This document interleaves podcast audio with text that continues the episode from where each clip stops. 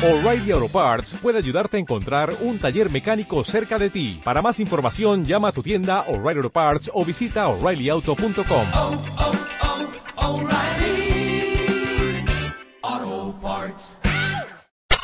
Este mes, en Revista MOA, cumplimos dos años y lo celebramos en papel. ¿Cuál es el papel de tu vida? ¿Cómo encontrarlo y dominarlo? Papel mata pantallita y tu cerebro lo sabe. ¿Por qué nos encanta leer en papel? Papeles invertidos, cuando la vida te convierte en el papá de tus papás. Go Minimal, depura de triques tu casa y de paso arregla tu caos mental. MOA Abril, dos años, 200 páginas de aprendizaje, desarrollo, ideas y arte e inspiración para hacer el gran papel de tu vida. Una revista de Marta de Baile. Uno, dos, tres, cuatro, cinco, seis, siete, ocho, nueve, diez. Onceava temporada. Marta de Baile. Solo por W Radio. Eh, son las 10.03 de la mañana, cuenta ¿cómo amanecieron? Yo no sé cómo están ustedes y qué estaban haciendo antes de las 10 de la mañana, pero yo venía en el coche oyendo a Caribedia Sánchez, cosa que hago todas las mañanas en mi camino, Marta. Carla. Pero Marta, y venía, miren, me quería estrellar en el periférico de la impresión de lo que venía oyendo. Entonces, entré a la cabina, literal, secuestré a, a Carla y le dije, no quiero que se acabe este- tu programa, quiero que sigamos hablando eh, con Sara y con Víctor, porque les vamos a dar un recap rapidísimo de por qué estamos alargando el programa de, de Carla y por qué lo estamos metiendo a este, porque me parece que es un tema que vale mucho la pena. Eh, ¿Resumes tú? Sí, Va. es eh, Montessori, en la colonia del Valle. Los padres descubren que sus hijos entre 1 y 3 años han recibido tocamientos. Ha habido un hombre que, aseguran ellos, les ha introducido el pene en la boca, juega con ellos, los desnuda, los desnuda en grupo. Y parece que en la Procuraduría los por lo menos los primeros peritajes de los estudios psicológicos no se están haciendo con los peritos adecuados y aquí están Sara, una madre, y Víctor Carrillo, el abogado. Bueno, Sara, no doy crédito lo que yo venía oyendo con tu hijo. O sea, no lo puedo creer. O sea, no puedo creer que al día de hoy, ahorita nos cuentas, Víctor, que Víctor es un abogado penalista que evidentemente ya eh, levantó una demanda en contra del colegio que se llama Matatena en la Colonia del Valle, este, que no haya sucedido más nada más que han cerrado el colegio. Y lo más impresionante de todo es que estamos ahorita en abril, cuentavientes. En octubre sí hubo este, una denuncia ante la SEP, ¿fue? Sí, se presentó el 8 de diciembre, El, el- en diciembre. pero en octubre salió el primer niño porque llegaba a su casa y le decía a los padres que no le gustaban las cosas que le hacía Rafa. Claro. Rafa, déjenme explicarles que es el esposo de la dueña del colegio, que como se quedó desempleado, no siendo ni parte del staff administrativo, ni siendo parte de, evidentemente, de- del pool de maestros, ahí estaba metido todo el día conviviendo con los niños. Así es, y los niños dicen, Rafa me pega con un palo, Rafa juega a los bebés con nosotros, nos mete al baño, juega a las escondidas, nos da medicina en la boca. Mi hijo dice, a mí no me gusta mamá que me dé medicina. Eh, Rafa se quiere eh, tomar la popó, se toma la popó, nos hace comer popó. eh, y también hay declaraciones de niños que dicen que los acaba de la escuela también. Claro. Por respeto y, y por la privacidad también a los niños, no vamos a enseñar videos de testimonios eh, que me imagino van a enseñar, van a enseñarse legalmente. ¿No? como parte de las pruebas que ustedes tienen, este licenciado Así es. Víctor, pero no, no se los vamos a mandar nosotros. Vimos un pedacito ahorita fuera del aire y es el testimonio de tu hijo eh, contando todo lo que lo que vivió hasta que llegó un momento en donde te dijo ya no quiero ir al colegio mamá y quiero que vuelvas a contar lo que contaste en el programa de Carla Iberia. Claro, eh, mi hijo, lo que a mí me prendió ya el foco y me hizo clic con todo lo que venía viendo en mi hijo fue cuando su nana lo estaba bañando en la tina y le trató de meter el pene en la boca y le dijo te voy a dar medicina. Ya estaba repitiendo las conductas que este degenerado les estaba haciendo a los niños. Eso a un niño de tres años no es algo natural, es algo aprendido y enseñado, ¿no? Con eso yo me fui a, a enfrentar a la directora, a la dueña, y ese mismo día yo a mi hijo lo llevé con un especialista para corroborar todo esto. que eran indicios de un posible abuso sexual. Y ahí la especialista me dijo, Sara, te lo confirmo, claramente tu hijo está siendo abusado. ¿Cuándo eh, te enteraste de que había otra mamá en tu caso? ¿Ella te lo platicó? ¿Hicieron un chat? ¿Se lo comentaste a tu mejor amiga? Teníamos un chat de madres en la escuela. Cuando yo salí de enfrentar a la dueña y a la directora, puse en el chat.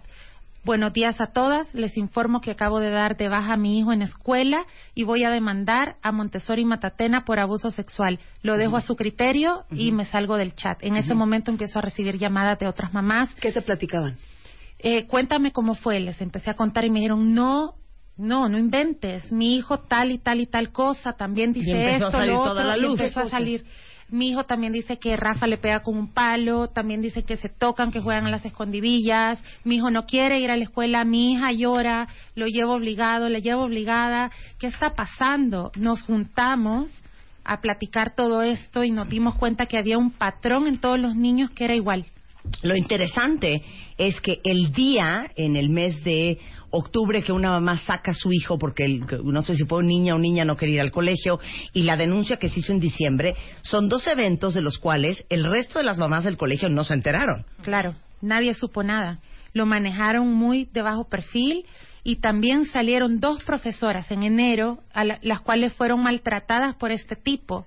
Yo creo que sacó a sus estorbos y a sus ojos de águila de la escuela, porque estas maestras, cuando pasaron estos hechos, dijeron que él las empezó a a agredir verbalmente y también físicamente. Las empujaba, les metía codazos abajo de las costillas, tal por cual, aquí, allá. Las sacaron de la mañana, las pasaron para la tarde y las siguieron agrediendo hasta que no aguantaron y el 4 de enero se fueron. Y de enero para acá fue que se agravaron todos los casos y empezaron los niños a ponerse agresivos y a no querer ir a la escuela. Ahora, eh, contaste un caso con Carla de una niña que le torcían los deditos. Eh, este fue el niño eh, que sacaron en, en octubre. A la niña que sacaron en noviembre, por lo que los papás fueron a poner la denuncia a la SEP, le gritaban y la jaloneaban. Y los papás fueron testigos de esto. Llegando un día a la escuela a buscar a la niña, la niña se para corriendo a, a ver a los papás, ¿no? Y, y esta persona, Patricia, le pegó un grito a la niña. La dueña del colegio. Sí, le pegó un grito, pero espantoso. Y el papá le dijo, a ver, a ver, a ver, Pati, ¿por qué le hablas así a mi hija? No tienes ningún derecho de tratar así a mi hija. En ese momento, ya ellos ya estaban también con sospechas del tipo, estaban incómodos, sacan a la niña de la escuela y van a poner la denuncia a la SEP. A ver, ¿qué pasa, abogado, si usted tiene en video grabado por la madre en ese momento un video de un niño diciendo probablemente el, me roza con su pene? Es decir, que explícitamente dice lo que pasa y qué pasa cuando la Procuraduría no lo toman como prueba. Luego salen en el análisis psicológico que no es. Ese es precisamente el problema que tenemos en este momento en la integración de la carpeta de investigación, que la Procuraduría deja de lado esta evidencia, que son los videos tomados por las madres en conversaciones con sus hijos, en los que estos hacen referencias sexuales explícitas respecto de un abuso. Y, y vamos, yo quisiera que, que fuéramos muy claros en, la, en, en diferenciar abuso y violación. Las manifestaciones que llegan a hacer algunos de los menores, uno principalmente, refiere violación, ya que hay penetración de miembro eh, sexual en, en boca. Entonces, sí debemos, eh, porque el abuso sería únicamente tocamientos o, o exhibición, pero hay declaraciones por parte de, por lo menos, un menor muy, muy específico que habla de violación.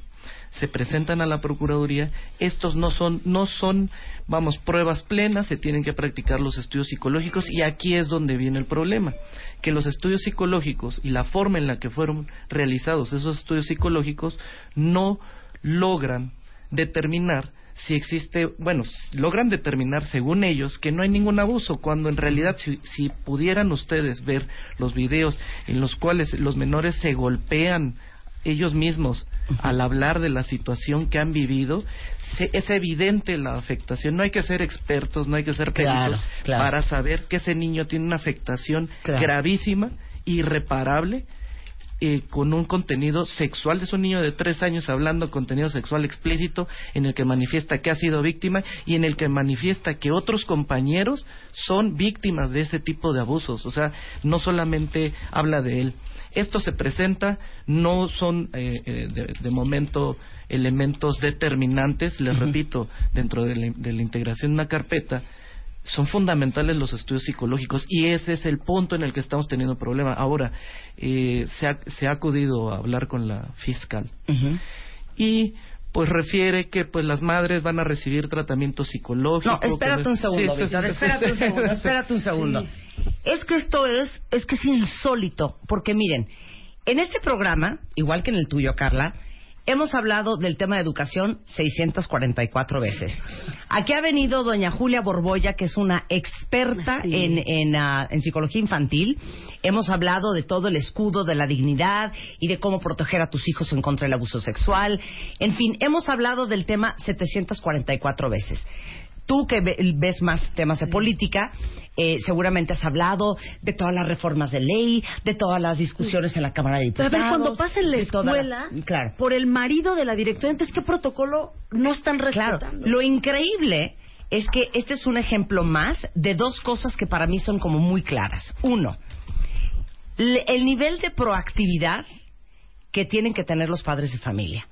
¿Por qué? Porque lo dijiste tú con Carla, Sara.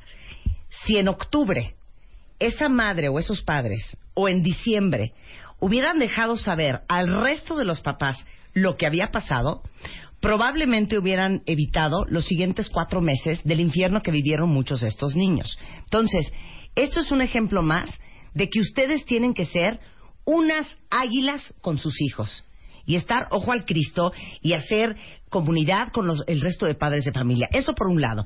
Y por otro lado, es un perfecto ejemplo de cómo, por más conversaciones, por más leyes, en la vida real y en la práctica, el gobierno de este país no está listo para proteger a los niños. Que es un poco hacia donde ibas tú, Víctor, y eres tú, Así es. tú en Chile, Sara. Exacto. Que no están listos para proteger a los niños. Número uno, dices tú, Víctor, que los peritos que están evaluando psicológicamente a los niños, imagínense, después de todo lo que ustedes han oído esta mañana, dijeron que la verdad es que los niños están psicológicamente bien, Así es que ¿No? no, hay afectación. que no hay ninguna afectación. Oye, la pero- fiscal se voltea y dice, bueno, yo creo que lo más importante es que los padres reciban atención psicológica. ¿Qué padres ni qué atención psicológica ni qué ocho cuartos? Y los niños, y tres, que hasta el día de hoy se los quiero decir, tanto la señora Patricia, que es la dueña de Matatena, como su esposo, Rafael Duarte, que es el perpetrador, según se entiende, siguen libres. Sí. Y de milagro acaban de cerrar el no colegio. Víctor. Oye, Así, pero- y bueno, la, la clausura fue por una cuestión administrativa. Además, O sea, ni siquiera fue por este tema. No fue por una orden de la Secretaría de Educación Pública y mucho menos como parte de la carpeta de investigación, fue una cuestión administrativa. Oye, pero a ver, el, aquí, aquí también hay un problema, que para que les hagan el, el examen en la Procuraduría, ¿cuántas horas hicieron esperar a los niños? 11, 8 horas, 10 horas, 4 días seguidos. es una vergüenza. este Es país, una vergüenza. Dime exactamente qué le preguntaron a tu hijo en la Procuraduría. Hola, ven, ¿cómo te llamas? Ok, siéntate acá, como una entrevista X. Eh, a ver, dime, ¿alguien en la escuela te ha tocado? Mi hijo se puso a llorar, pues. Salió corriendo y le dije, a ver, licenciada, por lo menos leyó el expediente de mi hijo. No, no he tenido tiempo. ¿Y entonces qué estamos haciendo aquí? Le dije. ¿Qué, ¿De qué se trata esto? Si Bueno, usted no leyó los, tienen los nombres de todas estas personas que están en estos puestos que supuestamente tienen que estar preparados para este tipo de situaciones, estudiaron alguna carrera, o sea, tienen los nombres de estos para denunciar a toda esta gente y sacarla de ahí. Porque así como ustedes fueron víctimas, o sea, viene, hay una cola inmensa, inmensa de gente que ha sido, que ha tenido hijos que han sido vulnerados, que han sido maltratados, que han sido abusados y siguen, por lo, por, por lo menos, si no tenemos nosotros la protección de las autoridades Claro. competentes, Claro. imagínate en manos de quién estamos. Así es, es tremendo, porque generalmente, eh, pues estas, estos peritos de la Procuraduría eh, como les menciono, no cuentan con la capacidad, con la especialidad de atender Claro. a niños de Claro. entre 3 a 5 años, que la forma en la que van a manifestar las, circunsta- las, la- las circunstancias que vivieron, que sufrieron como víctimas de algún tipo de abuso sexual o de violación, Claro. es distinta a la que van a tener en una entrevista con un adolescente o con, co- digo, con una mujer eh, de mediana edad, un adulto. Estos son niños que necesitan un tratamiento especial para que puedan manifestar qué es lo que ocurrió. Y, y, y, y- les repito, además, es evidente, es evidente, es claro en los videos que las madres han grabado la afectación, el daño y que la, para la fiscal, para el, primero para el Ministerio Público que está integrando la averiguación, Claro. no sea trascendente, no sea trascendente para la fiscal, reste valor a esas grabaciones, reste valor a las declaraciones de los niños que son explícitamente sexuales y que únicamente base esta, eh, eh, se esté basando esta investigación en el resultado de los estudios psicológicos que determinan una no afectación y pues vamos, empiece a, a restarle valor, trascendencia Claro, a esta claro. investigación. Es que en, en el caso de los niños debería de ser al revés. Así De entrada eres culpable hasta que se compruebe lo contrario. Claro, porque son ¿No? niños que no tendrían por qué tener manifestaciones tan claras respecto a circunstancias sexuales. Cuando tienes tres Cuando años. tienen tres años. ¿de Otra cosa, yo quiero agregar algo acá. Cuando estuvieron con los peritos legales, que fueron las primeras entrevistas que tuvieron los niños, los niños fueron explícitos. Uno de ellos dijo, Rafa me mete el palo de piel que tiene como sangre en la boca y me duelen las muelas. Ahí está. Y el niño hizo un dibujo de un pene clarito. Y una de las peritos rompió esa prueba. Y después lo pasan con la psicóloga, ocho horas después el niño no quiso hablar. Ah, no, no presenta eh, cle- eh, signos de ser un niño abusado. Y entonces lo que le dijo a la, a la legal, Claro. ¿qué pasó ahí? Claro. ¿Por qué no lo integran? Pero cuando, fíjate, cuando escuchamos estos casos, justo le platicaba a, la, a, a- a Sara, la mamá, dice, Marta, casos en los que, por ejemplo, el niño ha sido abusado cinco o seis años por el conserje de la escuela, o por el mejor amigo de los papás. Sí, sí. Pero entonces, ¿qué? Es decir, ¿qué necesitamos ver para darnos cuenta de que hay un abuso, no? Claro. Pero con cuál es, o sea, quiero entender el monstruo al que te enfrentas. Romper pruebas, hacer tardado el proceso, inventar ahí que no hay, ¿sabes? O sea, ¿qué tan difícil Qué o es frustración. o qué- no deja. ¿Es tan peligroso este colegiucho? ¿Es tan peligroso enfrentar o castigar a estos ¿De culpables? quiénes son amigos? Ajá, exactamente. ¿Cuál es? eh, Bueno, si me- nos podemos a, a ahorita a, a- a tratar de, de que nos expliquen cómo funciona nuestro sistema ju- eh, judicial aquí en México, nos hundimos, ¿no?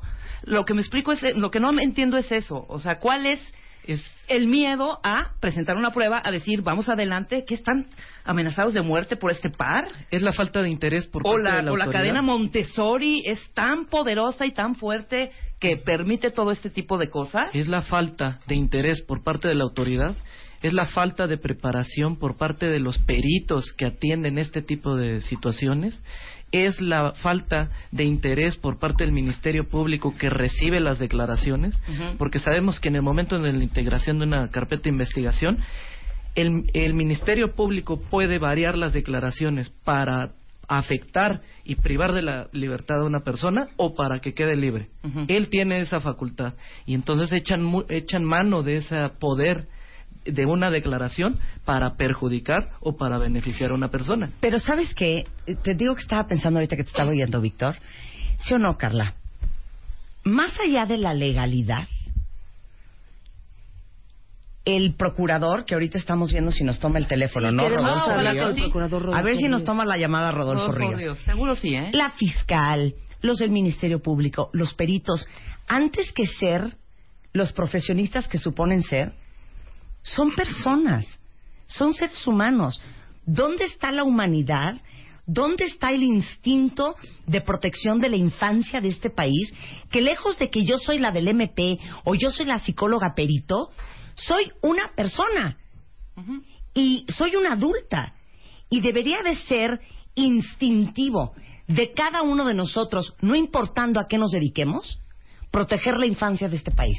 ¿Me entiendes? Más allá de las leyes y más allá del sistema judicial de este país. Tenemos dos eh, audios, ¿verdad, Carla? Sí, dos voces, dos voces de mamás afectadas. Vamos, vamos a escucharlos.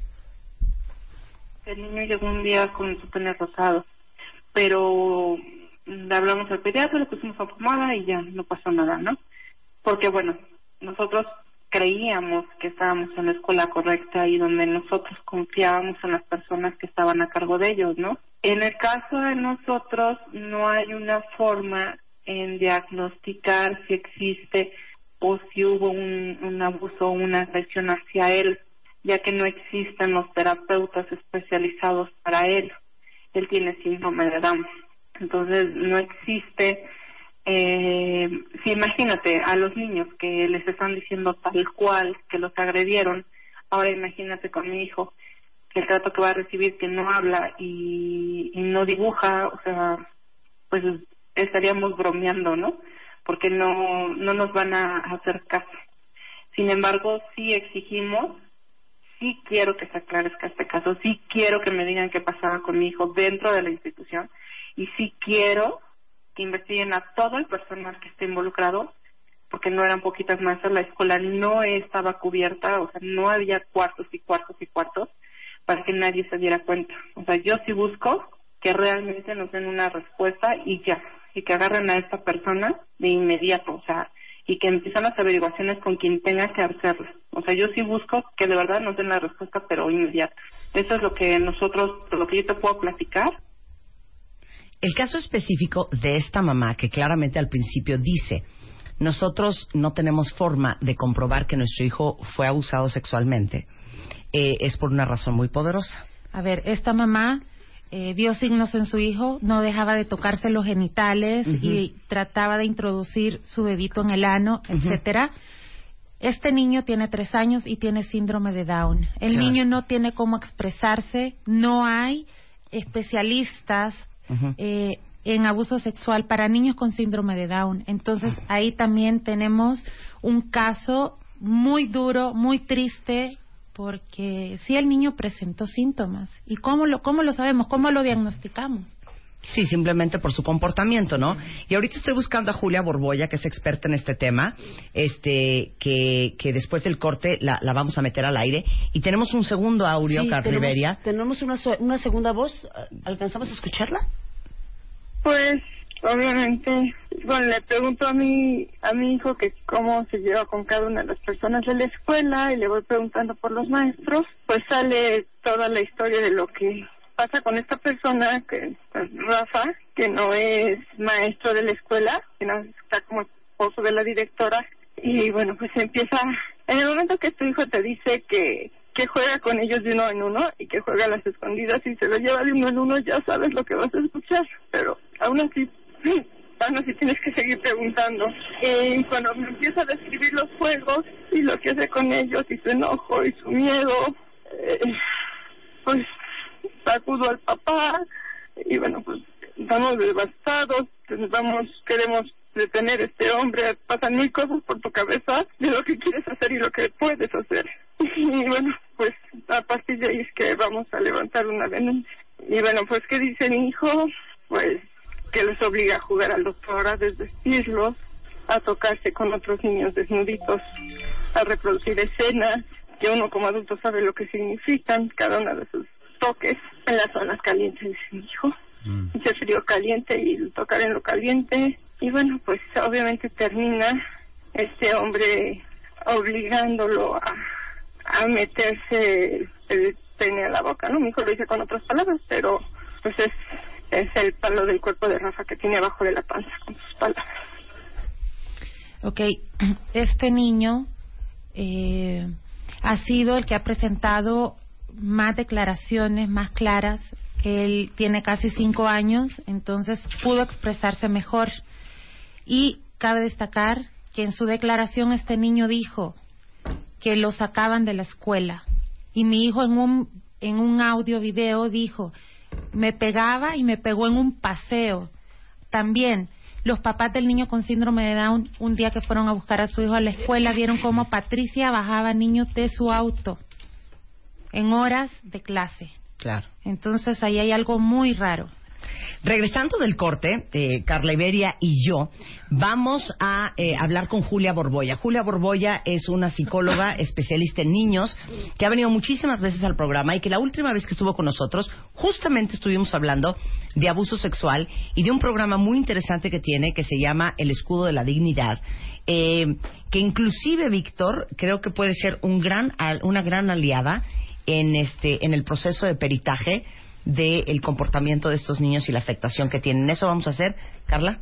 Sí. Regresando de del corte. pausa.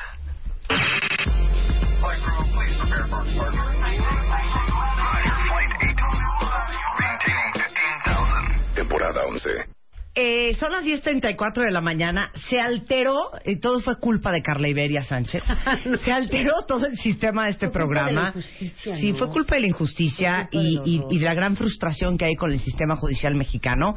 Porque Carla Iberia tenía en la, la última media hora de su programa eh, eh, el tema de este colegio Montessori que se llama Matatena aquí en la Ciudad de México, en la colonia del Valle, en donde este pues eh, todo indica que hubo abuso sexual a varios niños entre uno y tres años de edad y tenías a Sara, la mamá de uno de los niños, eh, al licenciado eh, Víctor Carrillo, que es el abogado penalista que apenas acabas de tomar el caso el lunes, o sea que vas contra el reloj, ¿no, Así Víctor? es, Así es. Y estamos hablando de la tremenda injusticia y el pobre manejo del peritaje y de las entrevistas que se, han- se le han hecho a estos niños, porque hasta el momento lo que te han dicho a ti, Sara, es que no hay indicios de abuso sexual. Han dicho que no saben, no saben si sí o no. Cuando a mi hijo lo entrevista la perito en psicología, eh, bueno, que lo sentó ahí como para hacer una entrevista a adultos, le dije, ¿sabe qué, licenciada? Yo traje juguetes de mi hijo. Si gusta, le ayudo para que haga empatía con mi hijo. Voy, busco los juguetes, los siento en el piso, le armé todo el escenario, la invité a sentarse con el niño en el piso para que el niño se sintiera Sí. cómodo. Después de la tercera llamada, sentarse al piso, accedió. Eh, cuando vi que el niño ya estaba tomando confianza, salí y mi hijo salió corriendo a los cinco minutos llorando que no quería estar con esa señora. Ok, regreso y me empezó a hacer una entrevista a mí. Le enseñé uno de los videos de mi hijo donde él claramente eh, expresa mucho y me dice no pues señora ahí claramente se ve que su hijo está ha sido abusado ahí está clarito ok licenciada le dije póngalo en su reporte entonces porque depende de usted que agarren a este tipo o no me dijo sí no se preocupe mamita usted tranquila vaya a descansar mamita el día siguiente Mamita. arroja No, mamita cañón. mamita, Mamita. El día siguiente eh, en su reporte final pone no puedo determinar si sí o no la verdad no lo veo claro entonces de qué estamos hablando Bueno, no tengo, es en, una tengo en el teléfono a una de las mujeres más preparadas que existen en México en el tema de psicología infantil. Es una mujer con más de 40 años de experiencia. Y justamente hace tres semanas, Julia estuvo en el programa, Julia Borboya, hablando de un programa increíble que tiene y que lo ha llevado a toda Latinoamérica eh, para prevenir el abuso sexual y otras atrocidades que sufren los niños en países como los nuestros y en el mundo. Se llama Escudo de la Dignidad. ¿Te tengo en la línea, Julia? Hola, ¿qué tal? ¿Cómo estás? Pues consternada, indignada, frustrada. Bueno, ¿qué les puedo decir? A ver, Julia, yo te quiero hacer la primera pregunta así de claro. ¿Qué tan mal perito tienes que ser para no darte cuenta que un niño ha sido abusado sexualmente? O vamos a ponerlo al revés. ¿Qué tan obvio es para cualquier especialista cuando un niño ha sido abusado? Mira, es, es muy obvio, hay muchas señales que nos pueden decir. Tan, tan obvio es que, que nosotros a nivel clínico lo detectamos sin pretenderlo, ¿me explicó? O sea, ¿Cómo? O sea, aquí nos traen un niño porque el niño se hace pipí en la cama o porque está teniendo conductas extrañas y sin, sin, sin saber que, que la conducta es producto de un abuso, sale que es producto de un abuso. ¿Sí me explicó? Ajá. O sea, sin estar buscando eso, sale. Tú sabes, Marta, que yo tengo un, una herramienta que se llama Antenas, que es un títere interactivo que habla con los niños en tiempo real. Cuando yo en mi consultorio me doy cuenta que los niños al títere le cuentan cosas que no me cuentan a mí, porque soy una señora y porque me ven con miedo, como de- comenta Sara, ¿no? Esta señora que yo no conozco, lo voy a poner a disposición de la Procuraduría de Justicia del Distrito Federal. En la Procuraduría de Justicia, en la Fiscalía de Delitos Sexuales, en la Fiscalía de Niños, Niñas y Adolescentes, está a disposición del público una herramienta que, de mi patente que se llama BOSTI. Se han capacitado a los peritos para que la usen y la han usado muy poco. Sí. Y lo tengo Es- que decir, porque es- si no lo y- digo me muero. Y te lo y te lo va a decir Sara ahorita para corroborar tu sospecha más profunda. Hola. Hola, Sara. Eh, a mi hijo le hicieron la prueba de Bosti. Sí. Y eh, yo vi el video. La verdad es que si estas personas están capacitadas, lo dudo mucho. Ok. Porque Sí. no pusieron en contexto a mi hijo y mi hijo empezó a jugar de los superhéroes con Bosti. Ok. ¿Ok? Lo o sea, lo que sientes es que Sara. no están preparadas No. para usar la herramienta No. de Julia. Eh, Yo eh, necesito, Sara, obviamente no al aire, pero después necesito que me dejes el dato de quién es la persona que manejó esa herramienta para Sí. saber si está certificada por mí o no. Claro. Porque nosotros tenemos un convenio de colaboración con la Procuraduría para supervisar el buen uso de esa herramienta y para que no haya la impunidad que hay. O sea, Claro. hay una impunidad del 90% de los casos. La mayoría de los peritos no se quieren comprometer, ¿me explicó? Y entonces, Claro. aunque tengan evidencia, dicen, no, pues no tengo todo, toda la evidencia. Claro, ahora, yo, yo te voy, le voy a pedir a Sara que te repita lo que le dijo su hijo. Y tú me dices a ojo de buen cubero, con toda la experiencia que tienes, Julia, de la cantidad de niños que tú has visto, ¿a qué te suena? Ok, mi hijo así claramente dijo, Rafa me tocó mi pilín, yo le toqué su pilín, se puso pastel en el pene, me asusté y corrí. A la empleada le dijo, le trató de meter el pene en la boca y le dijo te voy a dar medicina. Mi hijo ha tratado de meterse el dedito en el ano, no para de tocarse, eh, es muy agresivo, tiene pesadillas nocturnas, se levanta diciendo ya no más, ya no más, hijo que ya no más que Rafa me quiere llevar al baño y ahí hay una araña que me da miedo, hay un monstruo, eh, Sí, sí, es, es claro. Ahora, esto no se lo dijo a Bosti. No, a Bosti le dijo, Rafa me pega con un palo en la cabeza, es malo, muy malo y lo voy a castigar bien fuerte. Fue Eso lo único que le dijo a Bosti. ¿Te, te, te permitieron ver el te, te permitieron ver el video a ti? Así es, y eso es lo único que dice y después se pone a jugar de superhéroes. Ok, no importa. Lo que, lo que quiero decir es esto. La herramienta no es así como mágica y que en la primera entrevista vaya a salir todo. El niño tiene que agarrar una confianza, tiene que lograr rapport con el, con el personaje y a lo mejor va a ser la segunda o tercera eh, comparecencia con Bosti donde el niño se anime a relatarlo todo. La idea es que el niño no tenga que comparecer con adultos. El protocolo dice claramente que tenemos que cuidar el interés superior de un niño y no revictimizarlo. Entonces no podemos hacer que el niño le cuente al aperito, al abogado victimal, al no sé qué, ¿me explicó? Cosa que ya pasó, ¿eh? Entonces necesitamos que el niño entre con voz y de acuerdo al protocolo hay un protocolo que dice cómo, cómo debe entrar, el Ministerio Público debe asignarlo y el, la persona que entró está capacitada por mí para poderlo manejar. Si no sacó nada en una primera entrevista, pudo haber sido porque el psicólogo no lo creyó conveniente o no fue el momento, en fin, hay que ir con mucha delicadeza en esto, porque si nosotros, eh, si el muñeco presiona, me explico, si le dice, pero dime, pero cómo, si insiste, no, no sirve. Entonces, no tengo conocimiento de la, del video porque yo no, no tengo acceso, o sea, yo soy sociedad civil y no tengo acceso Claro. a eso, pero sí sé que, que hay personas ahí capacitadas que pueden manejarlo porque me, ha con- me consta. No conozco quién fue la persona, pero... Pero ¿a qué te suena, que Julia, de lo que dijo el niño? me suena claramente que hay un abuso. Los niños no inventan estas cosas. Los niños no saben que algo se mete por, por ahí. ¿Me explico? O sea, cuando un niño revela todo esto, es, es claro que ha habido un, un, un abuso. Ahora, no siempre señalan a la persona indicada. Hay que, hay que corroborar si sí es esa persona. O sea, todo, todo se presume, ¿no? Claro. Hay que ir con tiento, pero hay que creerle a los niños. Por, Por supuesto que hay que creerles a los niños y hay que validar lo que están diciendo y tener la paciencia suficiente para poquito a poco ir generando confianza en él y que él lo revele, oye, me lo vuelves a contar, cuéntame bien eso de los palos. O sea, vos iba a tener que hacer más trabajo que el que ya hizo.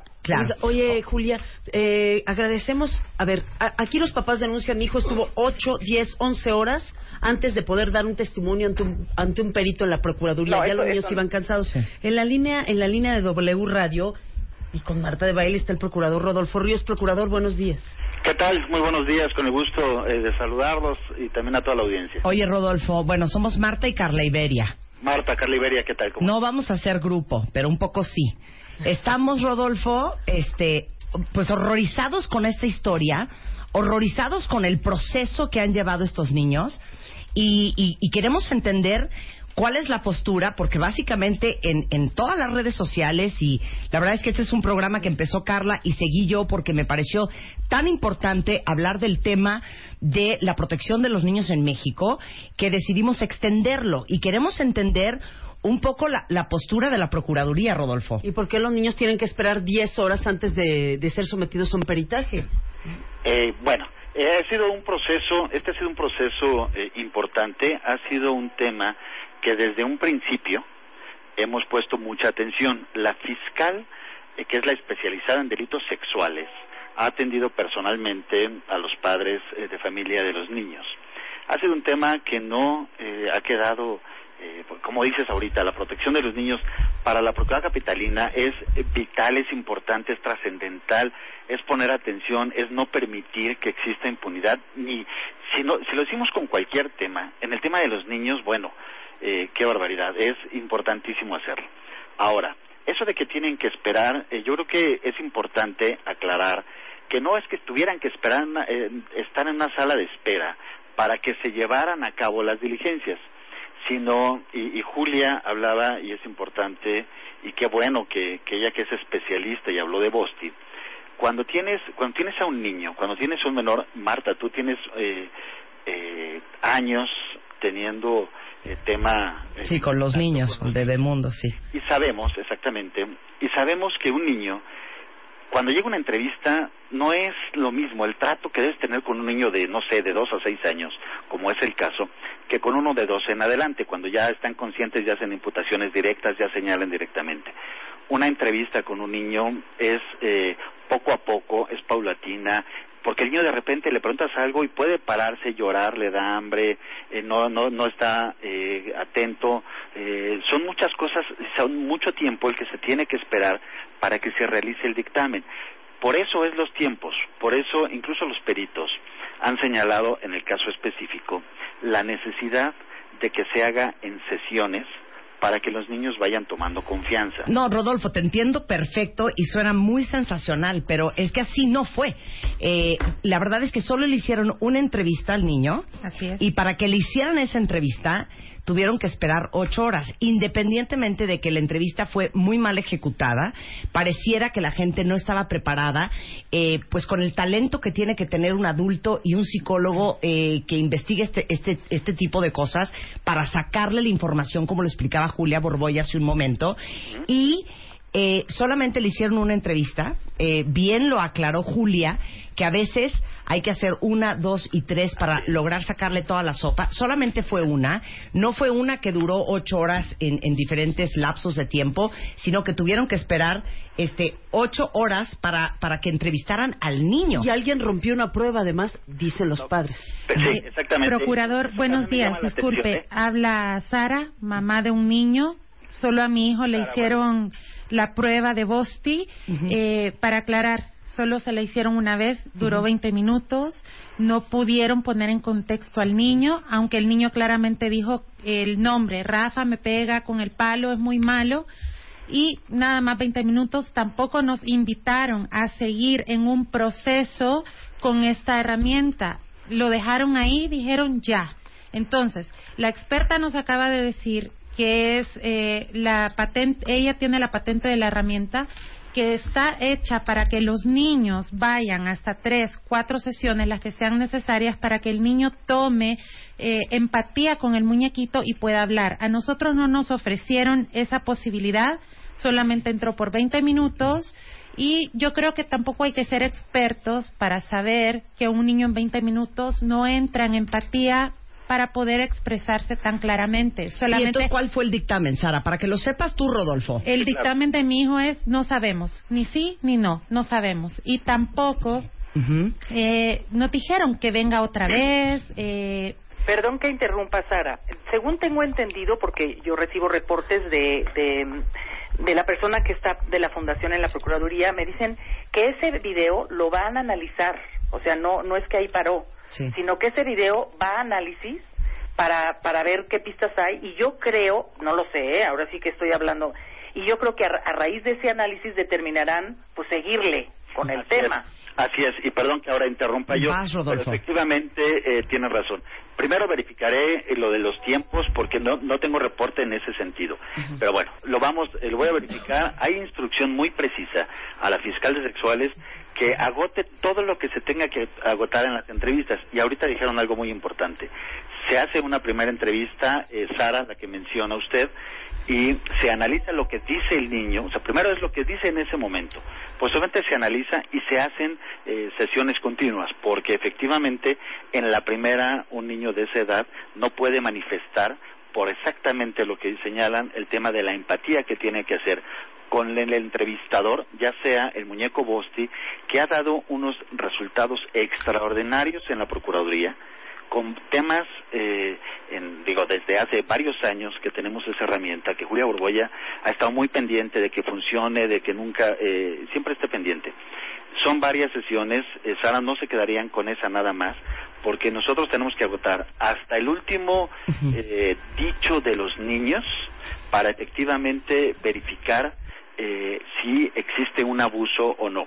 Porque nosotros, y esto es un tema importante para que creo que todos eh, debemos de tener en cuenta, las pruebas que nosotros debemos eh, obtener de forma lícita en la Procuraduría, de acuerdo a los protocolos que ya lo han comentado, los protocolos que se deben hacer con los menores, para que nosotros podamos, en su caso, llevar el, el asunto ante un juez, porque el debido proceso, porque pues la persona y he de decir otra cosa también importante que bueno hasta ahorita eh, no no lo trae en ningún medio. El día de ayer se presentó el, el que ha sido señalado como prueba responsable el señor Rafael ante la procuraduría se reservó el derecho que tiene a declarar Ajá. y va a ser posteriormente por escrito. Es decir yo había escuchado en algunos lados que si se había dado la fuga que si no estaba que, que no había dado cara el día de ayer vino por supuesto, algunos preguntarán, ¿por qué no lo detienen en ese momento? Sí, claro. Es una pregunta obligada, Sí, sí, pero sí. también obligado es contestar que no existe flagrancia. Y, eh, y voy al debido proceso, porque si yo lo detengo en ese momento, un juez eh, lo suelta e incurre en responsabilidad que no haya detenido. No existe flagrancia ni caso urgente, pero nosotros tenemos que armar una buena investigación, tenemos que hacer una buena entrevista con los niños, incluso eh, digo porque pa- los papás y lo digo respetuosamente en el caso ahorita que eh, de Sara o de los que puedan referir algo más pues es los niños los que nos tienen que dar Claro. esos datos son Claro. los niños los que te- y con los protocolos que nosotros debemos seguir en la procuraduría para poder establecer pruebas firmes, robustas para llevarlas ante un juez en caso de que eh, se acredite la existencia de algún delito. Oye, Esto eh, es muy importante. Sí, Rodolfo, acabas de decir una palabra que, que para nosotros es justamente clave. Dijiste, este, no, Flagrancia. no, no, no hay flagrancia, no hay urgencia. Y, y, y muy por el contrario de eso, todos los que estamos aquí y todos los que estamos escuchando este tema desde las nueve y media de la mañana con Carliberia en Así las Cosas, sí nos parece algo sumamente urgente. ¿Por qué? Porque evidentemente está el, el posible perpetrador de estas atrocidades a niños.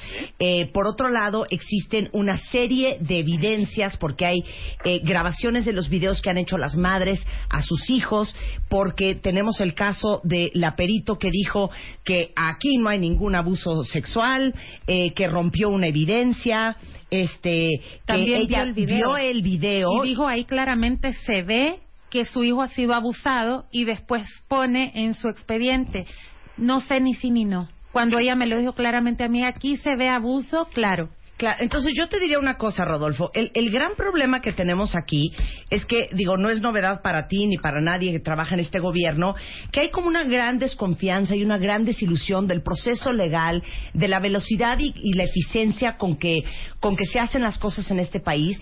Y desafortunadamente, creo que para todos, sean de santo de tu devoción o no, el tema de los niños es algo sagrado eh, en el corazón de todos los seres humanos. A ver, ¿qué pasa, ¿No? perdón, qué pasa cuando no hay flagrancia, pero el delito se comete contra, contra un menor y un delito de esta gravedad? ¿Qué es lo que procede?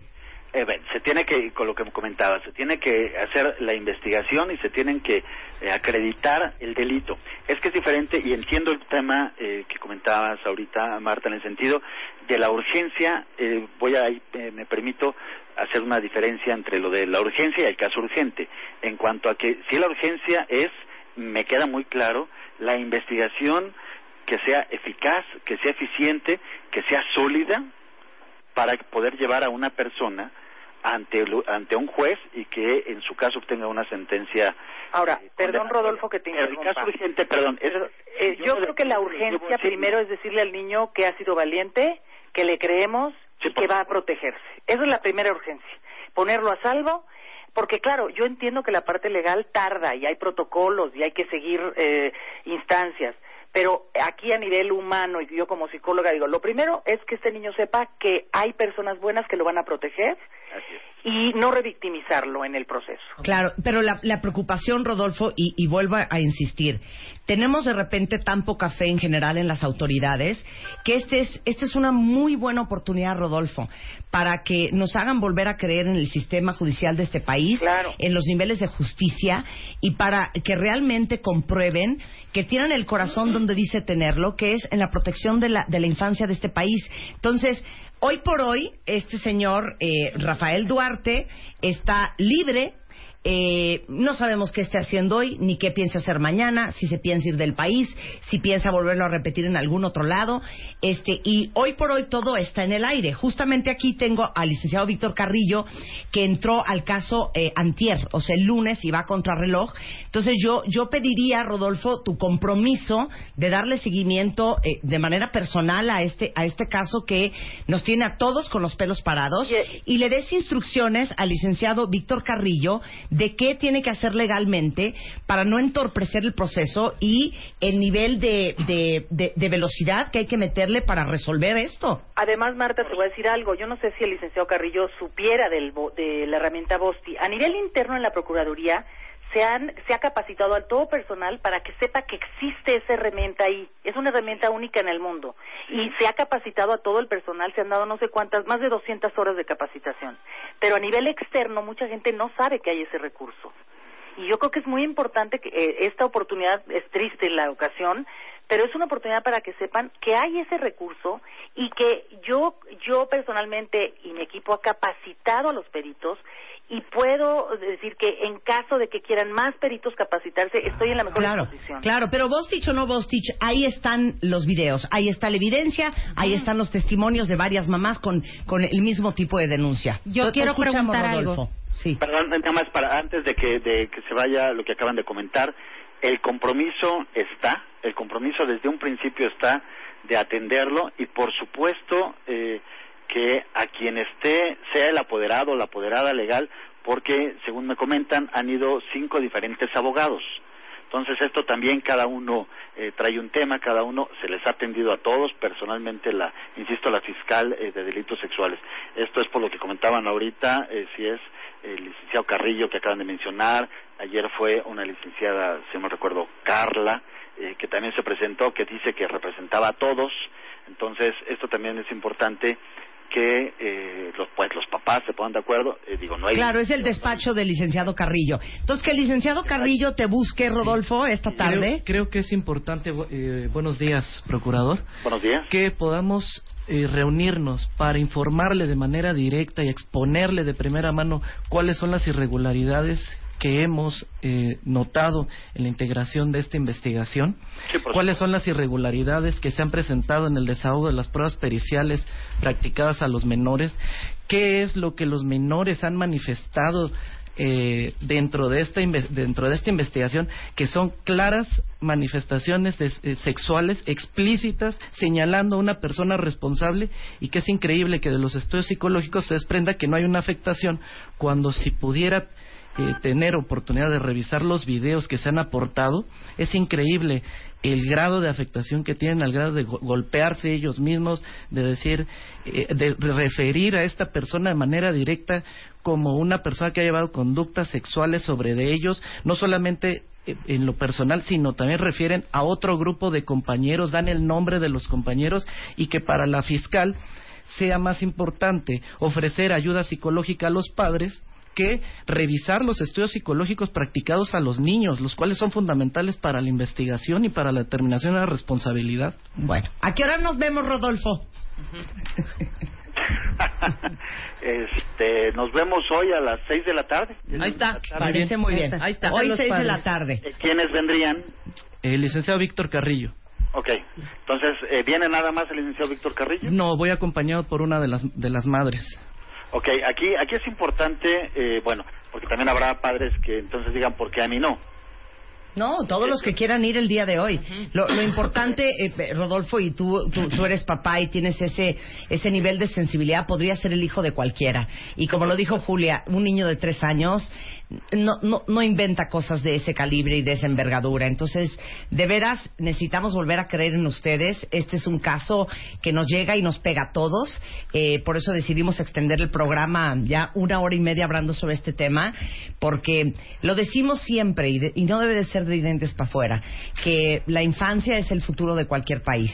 Y hablamos mucho y hay reformas de ley y se juntan los diputados y tenemos programas en la radio de educación y los derechos humanos y el abuso infantil, pero al final son en estos momentos cuando, como dicen los gringos, push comes to shove y podemos demostrar de lo que estamos hechos como país y también como seres humanos independiente del cargo o puesto político que podamos tener. Pues mira, nada más, Comisión Nacional de Derechos Humanos informó que, que, que tiene 223 quejas por abuso sexual en escuelas. Aquí en México. Nada más. Rodolfo, es todo tuyo. Estamos eh, pendientes, tenemos el compromiso de hacer lo que tenemos que hacer, tenemos la sensibilidad, eh, Marta, de la que hablas, y te agradezco que así lo consideres porque lo tenemos y que vamos a agotar todo lo que en la Procuraduría esté para que se, eh, salga la verdad, así de fácil, y, e insisto, que tengamos una, y el licenciado lo debe de saber, que está ahí, que acaba de hacer un comentario, que si no hay pruebas robustas para llevar ante un juez, eh, de nada sirve. Y lo hemos visto en otros asuntos, en otros temas, con otro tipo de delitos, el tema del debido proceso, que bueno, nosotros lo tenemos, tenemos la obligación de seguirlo, Marta. Muchas gracias, Rodolfo. Mil gracias. Rodolfo Ríos, procurador eh, del Distrito Federal. Gracias por tomarnos la llamada y a las seis estamos ahí. Eh, Carla Iberia. Gracias. No, me Gracias, gracias Marta. a ti Vamos- por, vamos por dejarnos jalar la- tu nota. No, Yo por Dios, decir, perdón una nota. Ahí está Julia, Julia, Ahí ya te habíamos olvidado. Aquí sigo. Aquí sigo diciendo que Antenas por los Niños Asociación Civil está en la mejor disposición de que esto se realice porque hemos trabajado durante 10 años para que se le haga justicia a los niños.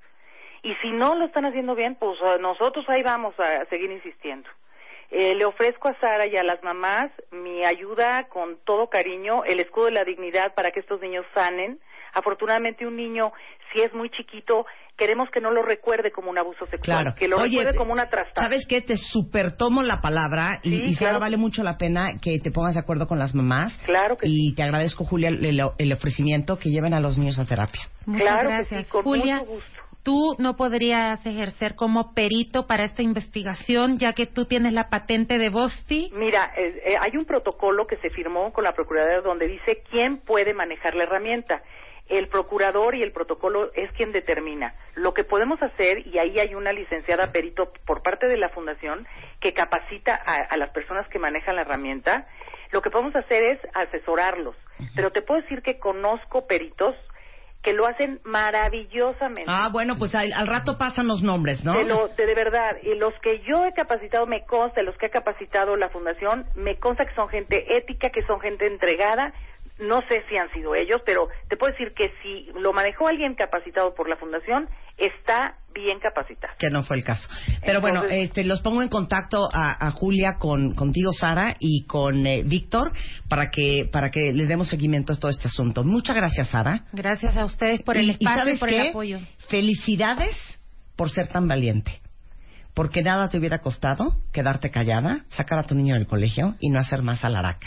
Por Y mi hijo esto- doy la vida. Claro, y esto implica un gran esfuerzo, un gran, una gran valentía, este, un gran desgaste y necesitamos eh, más gente como Sara que pa- para, para, para el colmo llegó a vivir a México hace tres años en El Salvador. Te lo juro que no todo México es así. Qué mala impresión hay, te hemos una, dado de no, este hay una país. enorme, hay una enorme tibieza eh, en, en toda la cadena de justicia en este país. Y bueno, estamos aquí, Sara, para escucharlos lo, lo que ocurre en los próximos Bueno, días. pero el procurador se acaba de comprometer a ayudarnos y yo confío que se va a hacer justicia, porque él lo va a tomar en sus manos como se comprometió ahorita con nosotros. Exacto, muchas gracias, Sara. Muchas gracias, Sara. Algo muy importante, eh, que esto no, no quede aquí nada más, que todos los padres, las madres que identifiquen comportamientos in- eh, anormales en el, que lo- en el que sus hijos hagan menciones sexuales explícitas, conductas irregulares, insomnio, in- esos son focos rojos que debemos atender inmediatamente, acercarse al niño, generar confianza y denunciar. Es fundamental que toda la gente denuncie este tipo de abusos que no podemos permitir y que si la autoridad no toma cartas en el asunto de manera adecuada, esto se haga público y se llegue al castigo de los responsables. No debemos y de eso, y permitirlo. todo lo que dijo Víctor incluye violación, tocamientos, lenguaje impropio, insinuaciones contra niñas, contra niños, golpes, este En el kinder, en la primaria, en la secundaria y en la prepa, públicas y privadas. Lo que quiso decir Víctor en, en grandes palabras es sean unas perras protegiendo a sus hijos. ¿Les gustó esa palabra? Así. Sí. Es muy, muy explícita, ¿no? ¿O qué quieren que digan? Sean este, este enojo al Cristo, ¿no? Sean unas perras y unos perros protegiendo a sus hijos. Sara es un muy buen ejemplo. Gracias, Víctor. Ahí nos cuentas Gracias. cómo te fue en la Claro tarde. que sí. Muchas gracias, Sara. Muchas gracias, Marta. Carliberia Sánchez. Muchísimas gracias. A ti. Es que a ella ti, es una periodista. Ella es una periodista sensual. No, es más bien sin desayunar. No. Gracias, Vámonos. que- Carla. Oigan, y gracias a todos ustedes por estar tan atentos, por ser tan partícipes en redes. Al final, por supuesto que para eso está la radio, para eso están los medios masivos. Este, gran parte del tiempo nos reímos y nos educamos y aprendemos, pero eh, hay que usar los micrófonos también para, para promover la justicia y para darle visibilidad a casos que si no, no la tendrían. Hacemos una pausa en W Radio y ahora sí nos vamos a poner a trabajar de verdad regresando del corte. No se turbulence. Marta de baile, transmitiendo en vivo. Last more than 10, 15 minutes. Temporada 11. El de Baile Kids es la forma en que estamos celebrando a los niños aquí en W Radio el 30 de abril.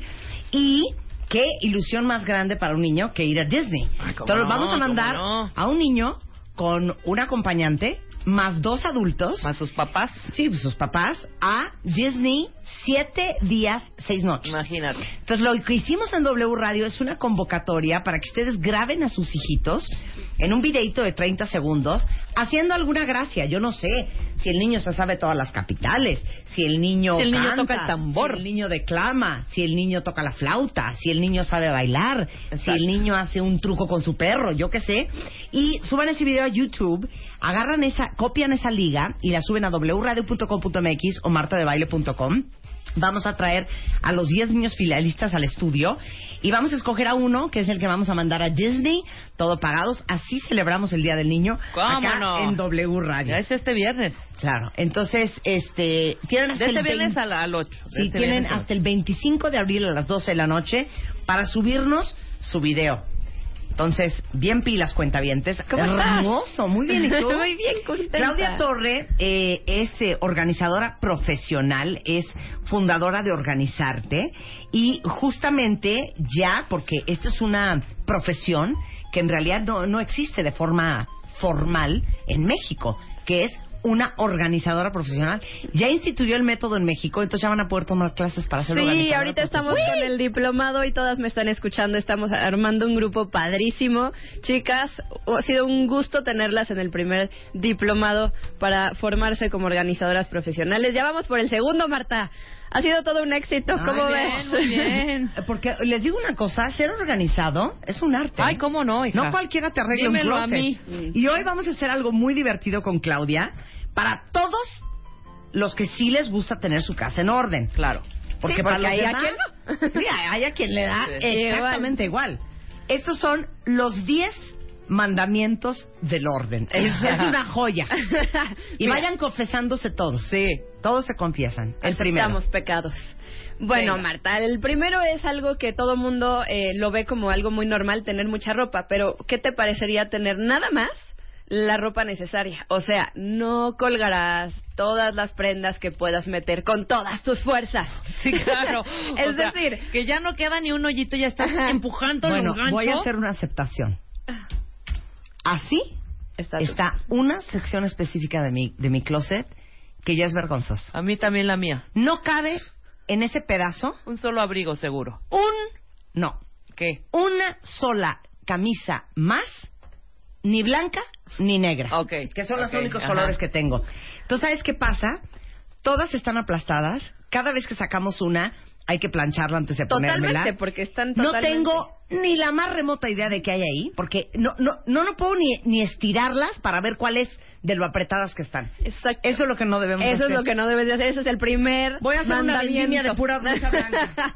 Colgarás las prendas que realmente uses, que quepan cómodamente para sacarlas sin batallar y que los ganchos, si son más delgados, se pueden acomodar mejor. Y además, exactamente, no las sacas si están todas arrugadas. Claro. Eso es así como el primer mandamiento. Ahora, El- nada más puedo hacerte una pregunta. ¿Quién de ustedes tiene como coleccioncitas de cositas? Hay gente que colecciona sacos negros, hay gente que colecciona jeans, hay gente que colecciona tenis. Yo tengo una colección muy fuerte de camisas blancas y negras. Mi pregunta es, ¿bajo qué criterio uno se deshace? Lo amas, lo usas, lo necesitas y te hace feliz. ¿Qué? A ver otra vez. Si lo amas, lo usas, lo necesitas y te hace feliz, te lo Vuélveme a quedas. preguntar, vuélveme a preguntar. A ver, Marta, Ajá. ¿amas tus blusas blancas? Sí. ¿Las necesitas todas y cada una de ellas? Cero. Ajá, ahí está. Siguiente pregunta. ¿Las usas todas ¿Cero? y cada una de ellas? Cero. ¿Y te hace feliz tenerlas? O claramente ya vimos que te está causando Sí, es que es estrés dos tener dos. tatas. Es do- dos de dos. Entonces, ahí podrías hacer, no, no deshacerte de todas, pero sí una depuración. Esa es la pregunta entonces, es... Lo, Para deshacerte de algo te tienes que hacer cuatro preguntas. lo amas, lo usas, lo necesitas y te hace feliz. Exact- exactamente. Esas son las cuatro Ok, preguntas. y si contesto unas, ¿cuántas tengo que contestar para que si Mira, se eh, queden ahí en mi closet? En, en la mayor, lo que queremos es que te, te conteste las cuatro. O sea, pero si de ¿La repente hay cosas Sí. que o el uniforme de con el que voy a trabajar lo amo, pues no, pero es lo que tengo que hacer, pero claro. lo uso y lo necesito para trabajar. Entonces, obviamente te lo tienes que quedar. Claro, O sea, son son diferentes Mi parámetros. uniforme de cuando iba en primero y secundaria. No, lo amo, sí. Lo uso, no. Sí, no. Lo necesito Tampoco, tampoco. claro, claro, claro. Me hace feliz, sí. Pues entonces queda en una caja. Sí. ¿No? No, ya lo regalas, hija. También para qué estar encajando todo. Ok. Marta. segundo mandamiento. Segundo mandamiento. No colgarás tus suéteres. Jamás. Jamás. Jamás. Los suéteres se doblan o se guardan en repisas o en cajones para que mantengan su forma. Porque si no, se deforman, el gancho se les queda con el peso del suéter. eh, Claro, como se son- cuelgan. Se cuelgan. Entonces, Claro. eso es así como básico. No, no nadie tiene sus suéteres colgados. Mucha gente tiene sus ¿Quién suéteres tiene sus colgados. suéteres colgados? Rebeca. Nada, cero, no yo doblados. Luisa. No, tengo un lugar Mana. especial para todos Nada, todo los doblado. Todo, todo. Bueno, Todo doblado. ese es el ¿Puedo segundo hacer un mandamiento. paréntesis? Por favor. Tú sabrás de organizar, pero fíjate que yo te sé de lavado y planchado. Eh. Les digo algo, todos los que tienen suéteres de lana, que yo sé que ahorita como que ya no los vamos a usar tanto, aunque yo siempre uso suéteres porque siempre tengo frío, no hay nada mejor que lavarlos en tu casa. Ah, no, de sí, veras claro. no los mandan a la tintorería. Y acuérdense que los pelos eh, naturales en los suéteres, todo lo que es lana y todo lo que es cashmere, ven, ven que se hacen muchas bolitas. Entre más los laven, porque es pelo, es pelo de animal, Más bola. más bonitos se van a hacer. No. Ah, me Entre más, más los Ok. más bonitos se hacen. Entonces lávenlos en su lavabo, estírenlos en una toalla, enrollan la toalla para exprimir el suéter Sí. y los y los y los Ay, acuestan a que se sequen. No saben qué bonitos se ponen los suéteres de cashmere cuando los lavas bien. Gracias por el tip, tip. Marta. Tercer mandamiento. No arruinarás tu ropa ni la estética de tu closet con los terribles plásticos cubreprendas Ay, de tintorería. Reconozco que tengo uno ahorita. Reconozco que tengo una prenda. Una, pero ya la voy a quitar. Odio eso. Mira, tú crees que los vas a mantener en mejor estado, pero la verdad y la realidad de esto es que estamos equivocados. El plástico no deja que las prendas respiren y si entra humedad les puede provocar moho o puede perder el color o que le saquen manchas y puedes perder una prenda por completo. Entonces, si tú claro. crees que le estás cuidando, pero realmente no. O sea, si vas a tener de esos cubre, como los que pusimos en tu ático, están hechos de, de- de algodón y por otro lado sí el plástico para ver la, sí la prenda protegen. protegen y además dejan que las telas respiren. Claro. Pero esos de tintorería, que es el vil plástico. Y sobre no. todo en fibras naturales, ¿no? El algodón, la lana, la seda, el lino, todo necesita respirar. Entonces, mejor dale un respiro a tus prendas, libéralos de esos plásticos malignos eh, desde el momento en que entren a tu casa. Y de verdad que se van a conservar en mejores Oye, dime algo, Claudia Torres, rápidamente. Mi closet, bueno, mi vestidor, si tengo un vestidorcito pequeño, está adentro de mi baño, pero está abierto. O sea, es todo abierto, es tin, tin, tin, ya sabes. ¿Es malo el vapor cada vez que me baño para mi ropa? Pues mira, no soy experta en textiles, pero me imagino que esos cambios y esa humedad este, puede estar afectando. Sí, Es que se queda húmeda la ropa, ¿no? No, no, cero, cero, cero, cero. Lo que sí he notado es que de repente tengo algo arrugado y lo saco tantito y ya se No, planchó. pues, Ah, mira. Pues sí. O Pero puedes no sé. aplicar el baño en agua fría. Pues sí, también. Con agua fría. Bueno, si alguien sabe que me Amo diga, ¿no? El quinto mandamiento. No tendrás ganchos de chile, mole y pozole. ¡Bravo! ¡Bravo! Yo solo tengo dos tipos. Dos. Para las chamarras y sacos eh, pesados, tengo de madera. Claro. Y para todo lo demás, jeans, por toda Sí, sí. parte, son los negros que amo. De terciopelo. Que me Ay, copiaste sí, a mí. Yo también. Que Yo te también. copié a ti. Les digo una cosa, yo ni siquiera tengo ganchos de madera en sí. mis cosas. En los trajes de Spider-Man sí, pero ¿sabes qué hago yo? Sí. Porque me repugna el espacio que usan los ganchos de madera. Es que yo lo tengo en otro espacio. En vez de usar un gancho, uso dos. ¿Ok? Para que Ah, resista ya el saco que pesa tac. mucho con dos ganchos. Con de dos Eso, madera. ganchos eso es un buen tip, exacto. Exacto. Porque mira, los ganchos de todo tipo este, hacen que el closet de verdad se vea totalmente como sucio, como andrajoso, como... eh, la diferencia que hace un closet son los ganchos. O Yo sea, tengas lo que tengas, si todos los ganchos son del mismo color, si son iguales, eso va a hacer toda la diferencia. Y eso nos pasa al eh, número cuatro, que nos lo saltamos Después del, del después corte. del corte. Con muchísimo gusto se lo sigo compartiendo. Vean las fotos que les estoy mandando por Twitter. Esto es Los Mandamientos del Orden, por Claudia Torre, organizadora profesional. Marta de baile, transmitiendo en vivo. Last more than 10, 15 minutes. Temporada 11.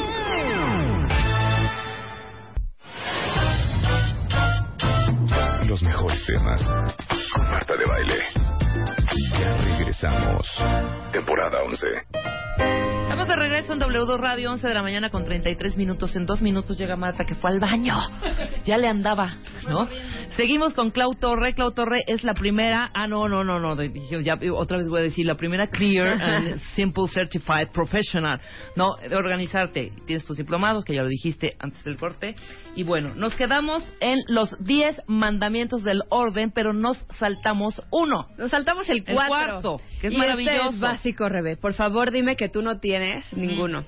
Desaparecerás de tu closet los ganchos metálicos de tintorería. No tengo, no tengo. no, Los Luisa. odio. O sea, cada vez que yo abría mi coche, mi coche, mi closet y veía uno de estos ganchos, con que viera uno, era un, o sea, no, se me, el hígado se me retuerce, no puedo. Son espantosos, son todos débiles, débiles, este, dejan marcas, la ropa pierde su forma. La verdad es que sí. En todos los ganchos yo Lo cual soy culpable. maravilloso, es maravilloso Es que para destapar una coladera y punto, y tirarlo al bote de la basura. Cuando colgas jeans en esos ganchos, que conforme pasan los días... ves- Ya es se un va haciendo rombo para el gancho. El jean va pegando más al piso. Ahora, pero dime, dime una cosa, Clau. ¿Qué hacemos, por ejemplo, los que acostumbramos a llevar algunas prendas que son bastante delicadas a la tintorería y de repente tienes un ganchaje de, o sea, se Es tiran a la basura, no, ¿o no, para nada, es súper, súper sencillo. Precisamente las tintorerías te los aceptan de, De vuelta. De vuelta, pero además te dan promociones con eso. Entonces, si, si llegas con 50, te dan un descuento o te regalan una prenda gratis o así. Entonces, ellos los rehusan y tú no los tienes en tu closet. Sí, claro, ya oíste eso, porque me imagino que llevas tú muchas cosas a la tintorería, hija. Claro. Bueno, aunque te diré que hay uno, unas tintorerías en donde el gancho ya es más cool. Hay ¿Cómo- una ahí en son? Prado, sí, que ya tienen como hulito espuma y vienen así como envueltitos. ¿Pero en- sigue siendo el metal arriba? Sí, sí. Ok, entonces fuera de tu Sí, closet. fuera de closet, se acabó. Punto y se acabó. El 6 es solo serán aceptados ganchos diferentes para prendas especiales. Ahí es lo que decías. Hay unos especiales para faldas, otros para abrigos que son como mucho más resistentes, están los típicos que son para pantalones.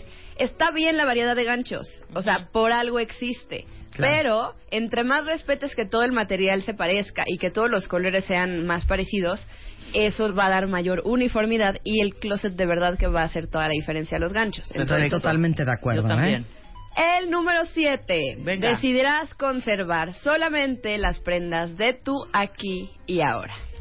Esto estoy segura que les va a quedar a mucha gente. Es que vi varios tweets ahorita de Marta, es que amo, amo mis cosas, Mi odio t-shirt, tirar. mi t-shirt de, de Minnie Mouse con mi nombre Rebeca atrás lo Claro. tiró cuando tenía 10 años. Claro. Mira, no conservarás ropa que puede que mañana te vayan a quedar cuando bajes de peso. No sabes la cantidad de clientes que llego y no, no, no, no, no, es que esto me encanta y ahorita que regrese a ser talla 4 o 5, ¿qué talla eres? 10, 11, pero le estoy echando ganas, Sí, güey. ¿no? Claro. Eh, aquí y ahora. Tu closet tiene que ser el de aquí y ahora, el de hoy soy talla 10. Embrace tu talla 10. Claro. Eso eres, eso vive. Como Marta de que le tiró a tu- Spider-Man su chavo. ¿Se la tiraste? Una chamarra que tenía ahí. Ay, este. es que yo no sé Ay, por qué hombres padre. ustedes son así. Hay mucha gente Spider-Man que... tenía una chamarra como de los 80 Sí, claro. con unas sombreras que se los juro que no la traía ni O.J. Simpson jugando de, de quarterback. Sí, exacto. Con unas sombreras que le llegaban hasta los codos, de piel, y todavía me dice, es argentina. Ah, sí, sí, me costó un dineral. Le dije, es que no hay manera. Hay y se la tiré, personas- hace como siete años. Y le dolió. Y le dije, un día vamos a encontrar una muy buena chamarra de piel, que no es esta. Ajá. Y dicho y hecho. Sí, y no pasó nada. Claro, pero él estaba emperrado con la chamarra de piel. Hay muchas personas que tienen su guardarropa viviendo en el pasado Claro. o pensando en el futuro. Y la recomendación, de verdad, el mandamiento número 7 es aquí y ahora. Esta es la ropa que me queda hoy, esta es la que tengo en mi closet. Porque si no, por eso nunca sabes qué ponerte. Porque tienes Claro. cosas que no te pones Claro. en revueltas en las que sí. Claro. Si nada más tuvieras las que sí y lo demás, ok, si crees que vas a bajar de peso está buenísimo, lo guardas en otro lado, ya no te está interrumpiendo tu rutina diaria de no tengo que ponerme. Yo Ya les voy sé. a dar un consejo rápidamente. Si viven todavía con su mamá, por favor les pido que no hagan su limpieza cuando esté ella presente. Totalmente de acuerdo. Porque lo va a volver a meter. Sí. Va a decir, no, esto sí sirve. ¿Pero de veras? Yo ah, no, se mi mamá al contrario. Mi mamá, no sabes, yo ya bolsas así, ¿sabes? ¿Y todo lo vuelve a meter? Y vuelve, No, y yo, hombre, mamá, ¿para qué yo no metiste puedo otra hacer vez? limpieza con mi mamá. Están re buenas estas botas. En No. algún yo, no, mamá, ya Yo no fuera. puedo hacer limpieza con ¿No? mamá, al contrario. ¿Cómo estás tirando esta chamarra? Está Mi re mamá buena. Te saca tira todo. Todo. Es que hay personalidades diferentes. Todo lo saca, todo lo tira, todo lo regala, todo lo... Todo, todo. o sea, si yo hago limpieza con mi mamá en mi casa, me quedo con tres trapos en el closet. El otro día Y aparte, quité- como es tan enérgica, sacas un vestido muy mono. Y en vez de decirte, no sé, te dice, horrendo es basura". peor que he visto en mi vida. Entonces ya te haces bolas y lo acabas tirando. El dos otro día- después lloras. El otro día yo saqué todos los juguetes, muñecos, todo lo que obviamente ya no uso y ya no quiero. O sea, eran tuyos No los necesito juguetes. y no amo. Ajá. O sea, ni siquiera es ropa, algo que puedas usar. Sí. Dos días después, un peluche mío Ajá. en el buro de mi mamá. Ay, igual, Ay, no, yo, no es cierto. claro. No es es que. ¿por qué lo tiras? Yo, ma, porque ya. o No, sea, yo sí le tiro todo a mis hijas y yo tiro todo y sí, yo, yo traigo ese training. No, A pero ver. también eres hormiguita, hija. O sea, eres eh, acumuladorcilla. Un día me enseñaste unas cosas como de odaliz o como de... de- Para bailar, Ah, claro, un día me fui a. Sí, me acuerdo, fui a Turquía y me traje cajas. todas esas cosas que te amarras en la cintura llenas de moneditas y entonces las guardé varios años porque dije, para un disfraz. Para de Halloween. ¿Cuál disfraz? Ningún disfraz ya las tiramos. Sí. Ok, continúa. Bueno, el número 8. No colgarás a tus prendas con extraños. ¿Qué Es esto? Decir, Bien. falda- faldas con faldas, blusas con blusas, vestidos con vestidos. La regla que siempre te digo, Marta, iguales con iguales. Y Iguales con siempre, iguales. siempre Sí. colgados en la misma dirección. Es decir, si todas tus blusas, los botones están hacia el lado izquierdo, que todo sea igual. Si los pantalones, la piernita del lado está de este lado, entonces todas las piernitas igual. Claro. No con extraños, no se te va puede perder alguna prenda si de repente estás buscando una blusa que está así metida entre los pants o entre los pantalones. Entonces, Claro. iguales con iguales. Yo Ok. hasta por color lo tengo, ¿eh? Exacto, Este es eso fuerte. es el número 9. Acomodarás tus prendas por colores Bien. siempre. Y si se pueden degradados, mejor. Sí, yo sí tengo. Claro. Degradado, Muy- claro. muy, muy bien. Se ve padrísimo. Se ve increíble. Para mí es muy fácil colgar por colores. Sí, Ah, negro mi y hay blanco. dos colores. Blanco y negro.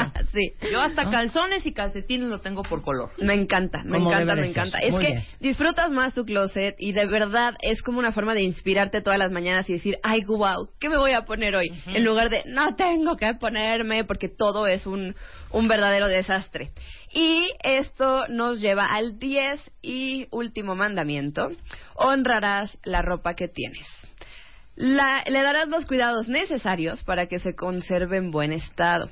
Leerás las instrucciones de lavado, secado y tendido y de esta forma te durará más tiempo. Ahora, ¿puedo hacer un llamado al cuentaviente? Por favor. Hablando de cuidar la ropa.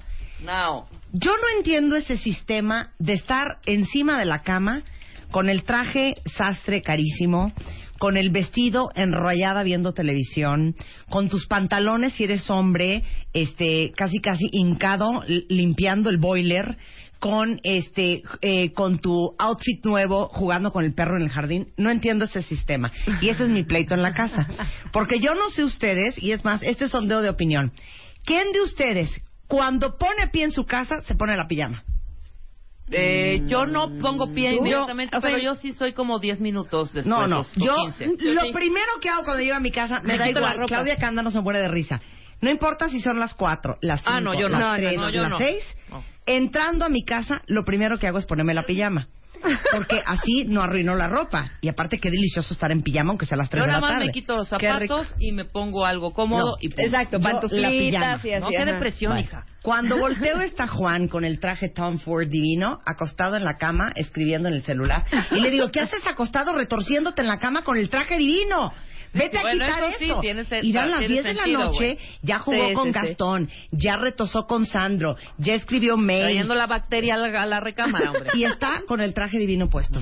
Quítense la ropa y pónganse la pijama cuando llegan a su casa. Qué rico, qué afortunada que puedas hacer eso.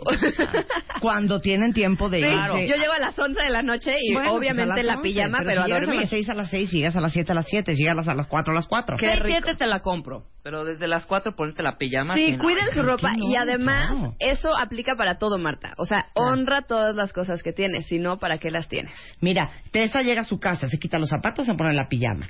Dice aquí Eric, yo llego a mi casa, me quito la pijama, me pongo la pijama. Alex dice, Marta, yo si llego, me, me pongo mis pants. Claro. ¿Cuál es el No anden, no anden arrastrando, haciendo llamadas, yendo a la lavandería, sacando la ropa con el vestido divino puesto. Claro. Y los tacones. El Claro. mayor placer, bueno, me imagino para las que, ¿te acuerdas cuando usaban las medias? Quitarte las medias y quitarte el brasier es un placer, sí, sí, sí, sí, sí, sí, sí, sí, sí, sí, sí, sí, sí. ¿Cómo no?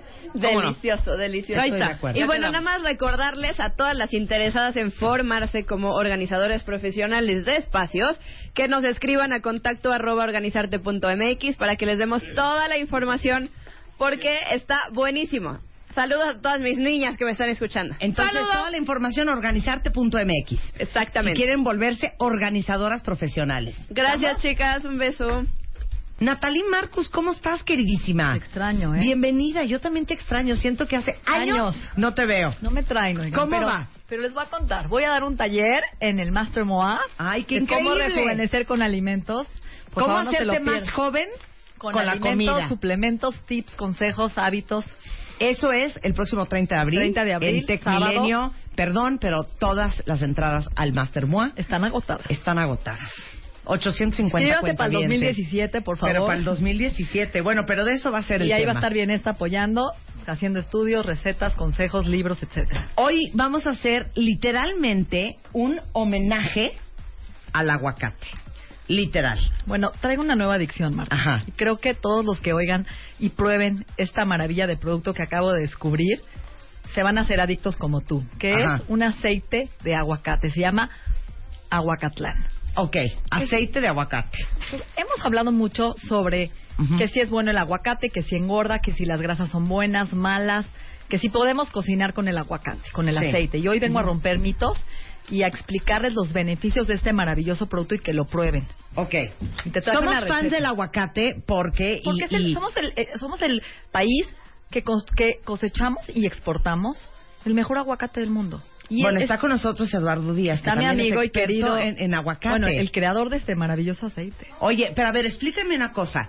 ¿El aguacate mexicano sí es el que te comes en Estados Unidos? Que aparte es carísimo. El que se exporta, sí. Claro. Este, California producía muy buen aguacate Hass, pero se requiere tanta agua que California ¡Ay, trae una Eduardo! sequía. ¡Aguacate Hass! ¿Cuántos tipos de aguacate hay? No sé, muchos. Muchos, pero el picudo, el bueno. El es bueno es el aguacate. bueno aparte, aparte el, el avocado es carísimo en Estados Carísimo, Unidos. Carísimo en todos lados ya. En todos lados. todos lados. Y no tienen el aceite de aguacate. Y no tienen el aceite de aguacate. Ahora, nada más, antes de empezar con el tema del Estamos aceite. empe- estás empezando a exportar, ¿no? Ya estamos exportando. Ay, estamos pues en 10 felicidades. países. Gracias. Oye, pero a ver, explíquenme una cosa. Siempre que hablamos de las grasas buenas, acabamos hablando del tema del aguacate. ¿Cuál es la diferencia entre la grasa de un aguacate? Te va a encantar mi, mi, mi analogía. Y la grasa de un tocino. Excelente. Natalie. Excelente pregunta. No tengo mi gráfica de arterias aquí conmigo, espero que se acuerden de ella, cómo se tapan las arterias con las grasas saturadas. Entonces, cuando estamos hablando de grasas animales, Marta, tocino, embutidos, cosas fritas, capeadas, empanizadas, esa grasa visible en los alimentos blanca, que tiene el ribeye, la carne roja, es la grasa que se llama saturada, porque satura tus arterias. Es decir, llena tus arterias de grasa que causa aterosclerosis, enfermedades del corazón, problemas cardíacos, insuficiencia cardíaca, trombos, porque se van desprendiendo estos ateromas, son como pequeños coagulitos hechos por colesterol, porque la grasa saturada tapa las arterias. Y aquí estamos hablando totalmente del opuesto, se llama grasa monoinsaturada. Es una grasa muy noble que lo que hace es limpiar tus arterias. Por eso el- los beneficios del aceite de aguacate, que su principal componente es las grasas monoinsaturadas, insaturan. ¿Qué, sign- qué significa? Limpian, arrastran, se llevan la grasa de las arterias al hígado para ser desechada. Entonces, ¿qué hace esto? Limpia las arterias, sube el colesterol bueno que nos ayuda a prevenir un infarto, disminuye el colesterol malo, Sí, porque tienen una cosa que se llama fitoesteroles que inhiben la producción de colesterol malo a nivel hepático y a nivel digestivo, inhibe la absorción de grasas, imagínate. Estás cuidando tu salud cardiovascular. Además del aguacate, que es una fruta y se considera como grasa, porque obviamente tiene calorías, pero grasas buenas, ayuda porque tiene dos antioxidantes. La vitamina A, que a todos nos encanta porque nos tiene la piel preciosa, la vista divina, los dientes fuertes, los huesos, y la vitamina E que ayuda a prevenir Alzheimer, demencia, ayuda también a la piel, al pelo. O sea, que no nada más nos estamos consumiendo un alimento, un aceite que limpia las arterias. Estamos haciendo que nuestra piel, nuestro pelo, nuestra belleza se mejore por dentro y por fuera. Claro. Oye, perdón que haga esta pregunta, a lo mejor es bastante mensa, Eduardo. ¿Por qué a nadie se le había ocurrido hacer aceite de aguacate antes? Mira, sí, se- sí se le había ocurrido a ciertas personas, nada más que el aceite de aguacate, como bien lo dice Natalie, era cosmético. La mayoría de las cremas de las grandes marcas en el Sí. mundo contienen aceite de aguacate. Mascarillas de la Y es- cara, es- del sí, pelo. sí, porque penetra la piel impresionantemente bien y humecta impresionantemente bien. Y mis socios en Morelia, hace 25 años, dijeron, oye, pues hay que buscarle, buscarle, buscarle. Y hace como 20 iniciaron este proceso de tratar de buscarle cómo hacerlo en el grado alimenticio. Y de ahí empezamos. Nosotros no tuvieron éxito, muy difícil los mercados, este, los aceites son muy difíciles en el mundo. Hasta que me asocié con ellos hace ocho años, entramos en Costco y de ahí este, nos hemos arrancado y vamos bastante bien. Ay, y ahora ya estamos aquí contigo. Ah, ya, qué increíble. O sea, Muchas felicidades. no, Aparte, un gran, un gran negocio de emprender. Ahora, los aceites ahorita sí están de moda. Muchísimo. O sea, el aceite de oliva se puso muy de moda y es lo que esperemos que pase con el aceite de aguacate. Además, te voy a decir algo, Marta. El aceite de oliva es muy bueno, pero es un sabor fuerte que opaca los sabores de los alimentos. Sí, y te digo algo, no a todo el mundo le gusta el aceite de oliva, ¿eh? Y, y no es fácil Sí, de digerir. no es fácil. En cambio, el aceite de aguacate es muy sutil porque realza el- el- lo que estás cocinando. Si ya lo haces con un pescado, vas a ver más rico, pero no va a opacar ese saborcito que te da como el, el aceite de oliva. Sí, sí. ¿Sí? Además, es súper inoloro. insaboro, incoloro, es transparente, o sea, Muy neutro. va a es Neutro. neutro, va a agarrar lo que cocines, lo va a potencializar precioso y no va a contaminar el sabor. Al contrario, va a ser una ma- maravillosa sinergia con lo que cocinemos. Por eso no nada más hoy vamos a hablar de que se va a usar para ensaladas, como todo el mundo dice, es que el aceite de aguacate es en crudo. Sí, claro, se satura menos y sus beneficios son mayores cuando lo podemos usar en crudo, en una ensalada, en un dip de aca- aguacate que te traje hoy que vas a probar ahorita, A ver. Vamos a probar vamos a probar. aguacate. Ok, tiene este dip es es una tontería. Y ¿Tiene está la cebolla? receta. Porque si no, no me lo voy a comer. No. Ya está en tus redes, Marta. Ajá. Este, y tiene algo maravilloso. Es aguacate aplastado. ¿sí? Con pimienta cayena, que es un termogénico para subir el colesterol. Divino. Aceite de aguacate, espérate, trae un sabor. El aceite de aguacate que estamos Amo usando el aguacate. es de limón, porque ¿qué crees? Estos aceites hay de sabores. Hay de chipotle, hay de cebolla, hay de ajo, hay de limón y hay el natural. Somos cinco sabores Ajá. diferentes para que ustedes usen esta variedad en diferentes platillos. En ¿Saben frío, o en, qué? cal- en frío o en Tiene- caliente. ¿Viste qué rico? O sea, No lleva ni limón. Es que ahí te va.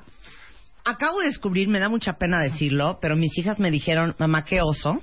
Eso es lo más común que has visto en tu vida. En Estados Unidos venden una cosa en los desayunos que se llama, se llama avocado toast, que es un pan, pongan mucha atención, cuentavientes, Pan tostado. Ajá, como pan tostado. Sí, como un pan tostado. Lo pueden hacer desde con un pan de caja hasta con un pan más, más sensual. Pero es un pan tostado, frío, y luego le ponen aguacate machacado encima. Como guacamole. Y, ajá, como guacamole. Y luego le ponen un poquito de sal de mar, le ponen un poquito de pimienta y le puedes echar aceite de aguacate con limón encima y no van a dar crédito la delicia. Bueno, En vez de estar comiendo las donas Exacto. con azúcar que se come Rebeca todos los días a las 12 del día. Exacto. Por ejemplo. Por ejemplo. Esa es una gran receta. O este dip lo pones en un pan tostado Ya. y es una cosa espectacular. Bueno, este dip tiene pimienta cayena, que sabemos que es un termogénico antioxidante. Tiene el aceite de aguacate sabor limón. Tiene un aguacate aplastado. Lo iba haciendo en el coche mientras venía yo aquí. mi coche está lleno de aguacate y mi ropa, pero no me importa. Le puse pepitas tostadas y ajonjolí tostado, que también tienen omegas. Y le puse un toque de sal de cítricos. ¿Sí lo sabes al final? ujú. Ok. Divina. Y le puedes poner palmitos, así con palmitos como dip. Zanahorias, jí- jícamas, pepinos, chayote crudo, con rice cake que te traje ahorita, las tortitas de arroz. Te traje unas tostadas sin gluten de ajonjolí con linaza. Con, a cucharadas, No muchachos. puedo parar. ¿Viste No la- puedo parar. ¿Viste el saborcito de la pimienta? Oiga, y una pregunta. ¿Con ese aceite de aguacate puedo cocinar? Sí. Claro. ¿Por Puedo qué? cocinar. Porque fíjense algo, el aceite de aguacate este, este en especial el de este agua, eh, este aguacatlán, tiene un beneficio. Tiene un punto de humo de 260 grados, lo cual es termolábil. O sea, podemos cocinar hasta 260 grados y no se oxida. Lo cual lo pueden usar para zancochar, por ejemplo, una sopa de verduras. Si no altas temperaturas, una milanesa. Pero, por ejemplo, una sopita de fideo, una sopita de pasta, este, una sopa de verduras, eh, un pescado asado, un salmón, un tepanyaki de verduras, unos calabacitas a la mexicana, nopales. Todos los guisados a bajas temperaturas van a hacer que este aceite se, ob- se obtenga sus beneficios sin oxidarse y que no pierda el sabor el alimento y que al contrario saba- sepa delicioso. Pero en crudo, úsenlo hasta, por ejemplo, que hagas un carpacho de betabel crudo, le echas tu aceite. Si quieres hacer un smoothie de, verdu- de frutas y verduras, mis jugos verdes, le echas una cucharada y vas a obtener los Yo beneficios. hago, yo hago mucho los fines de semana. Salmón ahumado. Perdón, es que no puedo parar. Salmón ahumado, limón. Exacto. Y en vez de echarle aceite de oliva, le echas aceite de aguacate aguacate. Pero esto con limón está muy sensacional, Eduardo. Y hay uno chipotle. fantástico, Marta, que es con chipotle. Ese está de morir. Entonces, con chipotle, imagínate unos huevos estrellados Con- y los fríes con, con el aceite de aguacate con chipotle. Y, te queda el o saborcito. con palmitos. Claro. Chipotle. ¿Y dónde lo venden? Lo vendemos en la mayoría de las cadenas. E iniciamos en Costco hace ocho años. Y a partir de ahí hemos avanzado. Ya estamos en, en Walmart, en todas. Chedraui, Soriana. Superama. En Superama. City Market. Nutriza. City Market. City Market, fíjate que City Market, Todavía el no. problema de City Market es que le compra a Costco. No nos Ok. compra No entendemos por qué. No sabemos por qué, pero. Claro. Y ya lo tenemos también en tiendabienesta.com. Y ya entró a. Exacto. Ya está en el carrito, que lo pueden pedir hoy. ¿Y qué creen? Yo voy a empezar a trabajar con Eduardo, a ayudarle a hacer recetas. La siguiente receta de mañana es un hummus de aguacate. Para que lo ¡Qué pruebes, que te mueres. Y con el aceite de aguacate con chipotle. Me parece muy No bien. A ver, ¿dónde están las recetas? Esto no puede ser la delicia. ¿Qué tal? No puedo parar. Dale a probar, Eduardo, no seas coda. No, no te lo he No lo he probado. probado, ni lo que. Dijeron que hasta que no autorices. Tú eres la no mera. Está nada. espectacular. Es Bueno. aguacatlan.com.mx para que vean las fotos de todas las presentaciones y el producto. Entonces, acuérdate O- que estamos hablando de algo muy antiinflamatorio, Marta. Claro. Que quita enfermedades cardiovasculares, pero también enfermedades crónico-degenerativas por Ya, inflamación. a todo le voy a echar aceite de aguacate. Por favor. Arroba, este, perdón, es arroba bienestar MX, ahí está también la información, la vamos a tuitear. En Facebook es aceite Aguacatlán. ¿Qué tal está? ¿No está buenísimo? Mm. Está. Perra Natalie, pasa la receta bien, Ya la tienen, ya la tienen con Marte Baile, ya está en tu Facebook. Y ya está en el Facebook de aceite de, de aguacate. aceite de aguacate, todos sus Aceite beneficios. está Entonces, buenísimo. úsenla sin miedo, usen el aceite, dénselo a sus hijos, bueno? a sus abuelos, a, sus- a toda su familia. Quiero que usen este producto porque empápense, empanícense de aceite de aguacate. Así de fácil. Su Ahora, piel, una su cosa, pelo, su energía. Perdón, Natalie.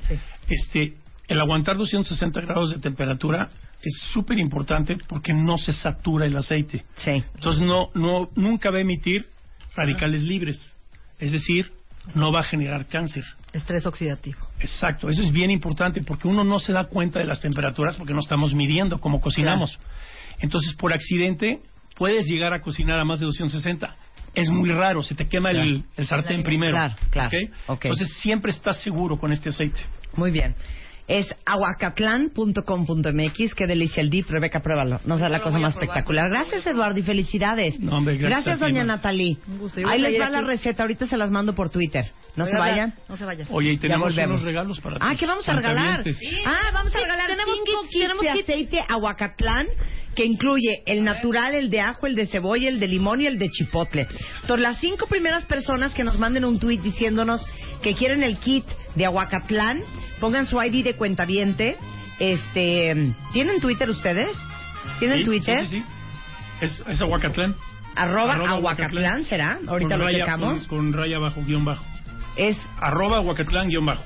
Arroba aguacatlán co- guion bajo. Con mucho gusto les regalamos uno de estos cinco kits. Felicidades por el negocio. Gracias, Marta. Gracias por Gracias. Natalie, por la Gracias, receta. Natalie, ¿eh? Está deli el dip. Y voy a hablar Gracias, ahorita Rebe. de la Buenísimo. relación de la dieta mediterránea del aceite de aguacate y el cerebro. Muy bien, regresando del corte, no se vayan. Ya volvemos. Marta de Baile, temporada 11. 11. 11. W Radio. Esta vez te llevamos a Disney. Tienes entre 1 y 12 años y te gusta bailar, cantar, recitar o cualquier otro talento, dile a tus papás que te inscriban, porque el de Baile Kids está por comenzar.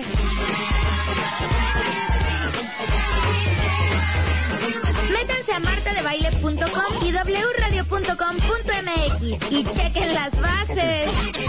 Esta vez, lo que importa es tu talento. ¡Feliz Día del Niño! Solo por W Radio. Permiso SEGOV, RTC, diagonal 0607, diagonal 16. Estamos de regreso en W Radio. Les va a traumar de lo que vamos a hablar ahorita con Natalie, porque va a ser una gran novedad y un gran aprendizaje, cuentavientes. Es básicamente la nueva alimentación psiquiátrica, así como lo oyen. A ver, cuéntales todo, Natalie. Entonces, acaba de salir una revista que se llama el Scientific Am- American de la mente. Y antes hablamos que el intestino era importante, que hay que tomar flora intestinal cuando tomas antibiótico Sí, y nada claro. más. Pero no entendíamos que tu cerebro cambia dependiendo del tipo de flora que tienes en el intestino. ¿Qué significa esto? Que si tienes un intestino feliz, eres feliz. Así de fácil. Entonces, imagínense que ustedes están inflamándose todos los días en el intestino. ¿Sí? Comen alimentos procesados, una dieta antiinflamatoria, ¿sí? Alimentos, hamburguesas, hot dogs, tacos, y van un año inflamándose, dos años, tres años, y de repente tienen Alzheimer, depresión, ansiedad y enfermedades que tienen que ver con neurotóxicas. ¿Por qué? Porque nuestro segundo cerebro se llama intestino. Y hoy se llama, se llama el, el intestino es el cerebro independiente, tiene su propia vida, tiene sus propios neurotransmisores, funciona independientemente del cerebro. ¿Por qué?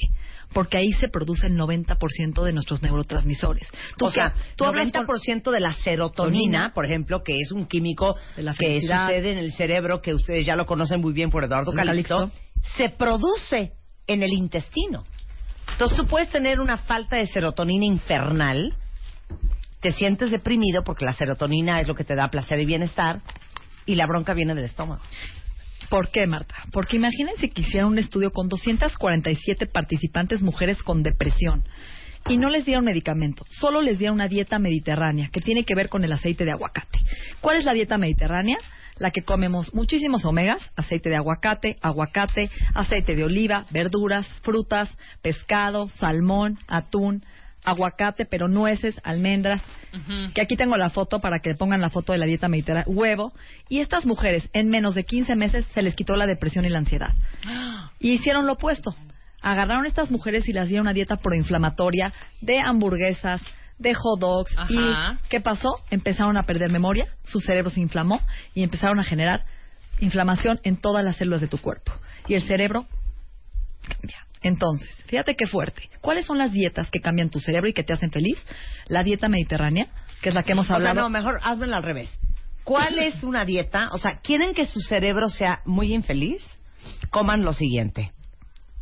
Aquí Dos está la puntos. foto. Ok, dame la lista. Hamburguesas, pizza, Lo más rico. hot dogs, tacos, pollo empanizado, pollo frito, Uy, lo ¿eh? amo. Papas a la francesa. papas a la francesa, McNuggets, Ajá. todo lo que está saturado, que calentaste el aceite, un aceite que no es un aceite bueno, que lo freíste a altas temperaturas y produjo lo que se llaman radicales libres, oxidación, inflamación. Yo siempre digo, no hay nada que me dé más ilusión que una milanesa de pollo empanizada. ¿De verdad? No me atrevo a comerme una. No me atrevo. ¿Una qué? Yo te la voy a hacer. Milanesa Yo empanizada. te voy a hacer. No, hace, mucho, hace poco me comí una. Es Pero delicioso. vamos, Yo te voy a hacer una primera que me milanesa. como en dos años. Yo te voy a hacer una milanesa Sí, con con quinoa. y bueno, pero a ver. ¿por qué estamos ¿Qué hablando? más? A ver, no, ¿qué más? ¿No podemos comer? Puedes comer si quieres. Todo lo que tiene margarina, cerebro. aceites hidrogenados, pingüinos, donas, galletas, barritas, Ay, postres, azúcar, todo lo que inflama, engorda y ataca tu organismo, que se llama la dieta del occidente, la dieta americana. Y estamos viendo quién vive más años y es la dieta longeva de Japón, Okinawa, la dieta escandinava y la dieta mediterránea, que los tres tienen una cosa en común. Comen grasas vegetales, buenas para tu cerebro. O sea, todo eso que ustedes comen inflama el cerebro. Ok. Y básicamente afecta directamente el hipocampo, ¿no? Sí, que es la memoria. Que es la memoria. ¿Pero por qué y afecta, Marta? disminuye la producción de serotonina. ¿Pero por qué? Es lo que quiero hablar hoy. Si ustedes tienen lo que se llama flora, que son los bichitos, los lactobacilos, que se generan en el intestino, ¿por qué se generan en el intestino? Porque comemos una dieta alta en fibra. Acuérdate que la fibra es el alimento de estas bacterias, de estos bichitos. Entre más fibra consumamos, estos bichitos crecen, se alimentan y generan lo que se llaman probióticos, que es pro vida. Si tú no tienes vida, si no tienes estas bacterias buenas, estas bacterias ¿qué hacen? Producen serotonina en tu intestino a través de la microflora. Interactúan con tu flora, con el, la membrana intestinal generando neurotransmisores. Y al revés, las dietas que son inflamatorias, que no tienen fibra, no van a producir bichos, no van a producir bacterias, no van a interactuar con la membrana intestinal y van a generar neurotóxicos en el intestino, generando Alzheimer, demencia, depresión y Alzheimer.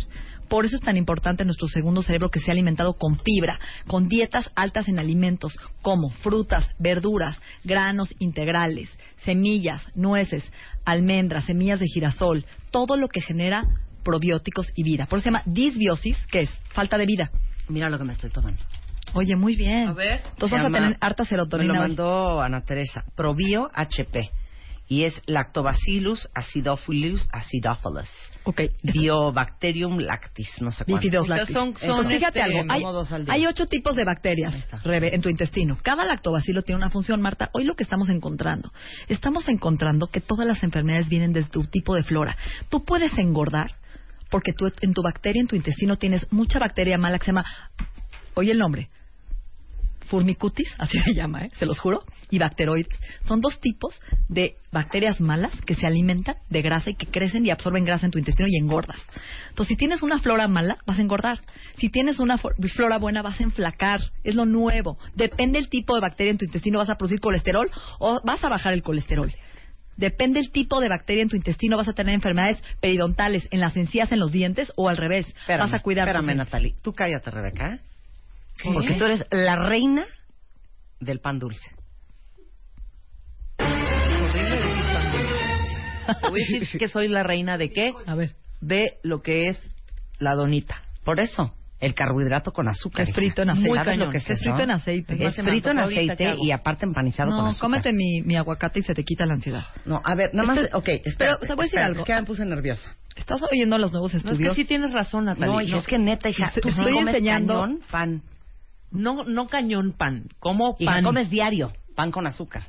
vean esto, lo que acaba de decir. Y hace carita de. bueno, Así pues, como la dieta no era importante para la gastroenterología, endocrinología y gastroenterología, hoy la dieta es importante para la psiquiatría. Eres lo que comemos. Food sí, for thought, comida para el pensamiento. Sí, sí, está cañón. O sea, Está tú, cañón. desde el intestino, vas a decidir tu futuro. Si Mira. vas a tener Alzheimer, demencia o bipolaridad. Cállate, o es- Natalie, sí, obviamente. Lo dice así literal, ¿eh? The. Lancet Psychiatry dice, diet may be as important to psychiatry as it is to cardiology, endocrinology, and gastroenterology, says a 2015 report in the Lancet Psychiatry. Food for thought. Sí, claro. Ahí está. Entonces, nada más te quiero hacer una pregunta. Ahorita hablamos de la dieta mediterránea, que es la más perra de todas, ¿no? No hay una forma como borrón y cuenta nueva, o sea, como de limpiar todo nuestro intestino. 100%. Cero todo lo que traigamos mal, la cándida, yo qué sé, los hongos, No, yo no tengo la flora mala, yo- yo- todo lo que traigamos en el estómago. La disbiosis. Que La es sana disbiosis. intestino permeable, que hemos Exacto. hablado de intestino Y permeable. empezar como de cero. Sí, claro que A sí. tomar ya probióticos. Pero a ver, Marta, bien. la gente cree que va a tomar un chorro de suplementos y va a tomar flora y va a arreglar su intestino. Señores, si tú estás comiendo alimentos que te inflaman todos los días y te vas a tomar tu flora, ¿tú crees que tu cuerpo va a absorber una vitamina A, vitamina C o inclusive el aceite de aguacate cuando vives lleno de gansitos, donas? No lo va a absorber porque traes una inflamación crónica. Entonces tienen que limpiar su dieta.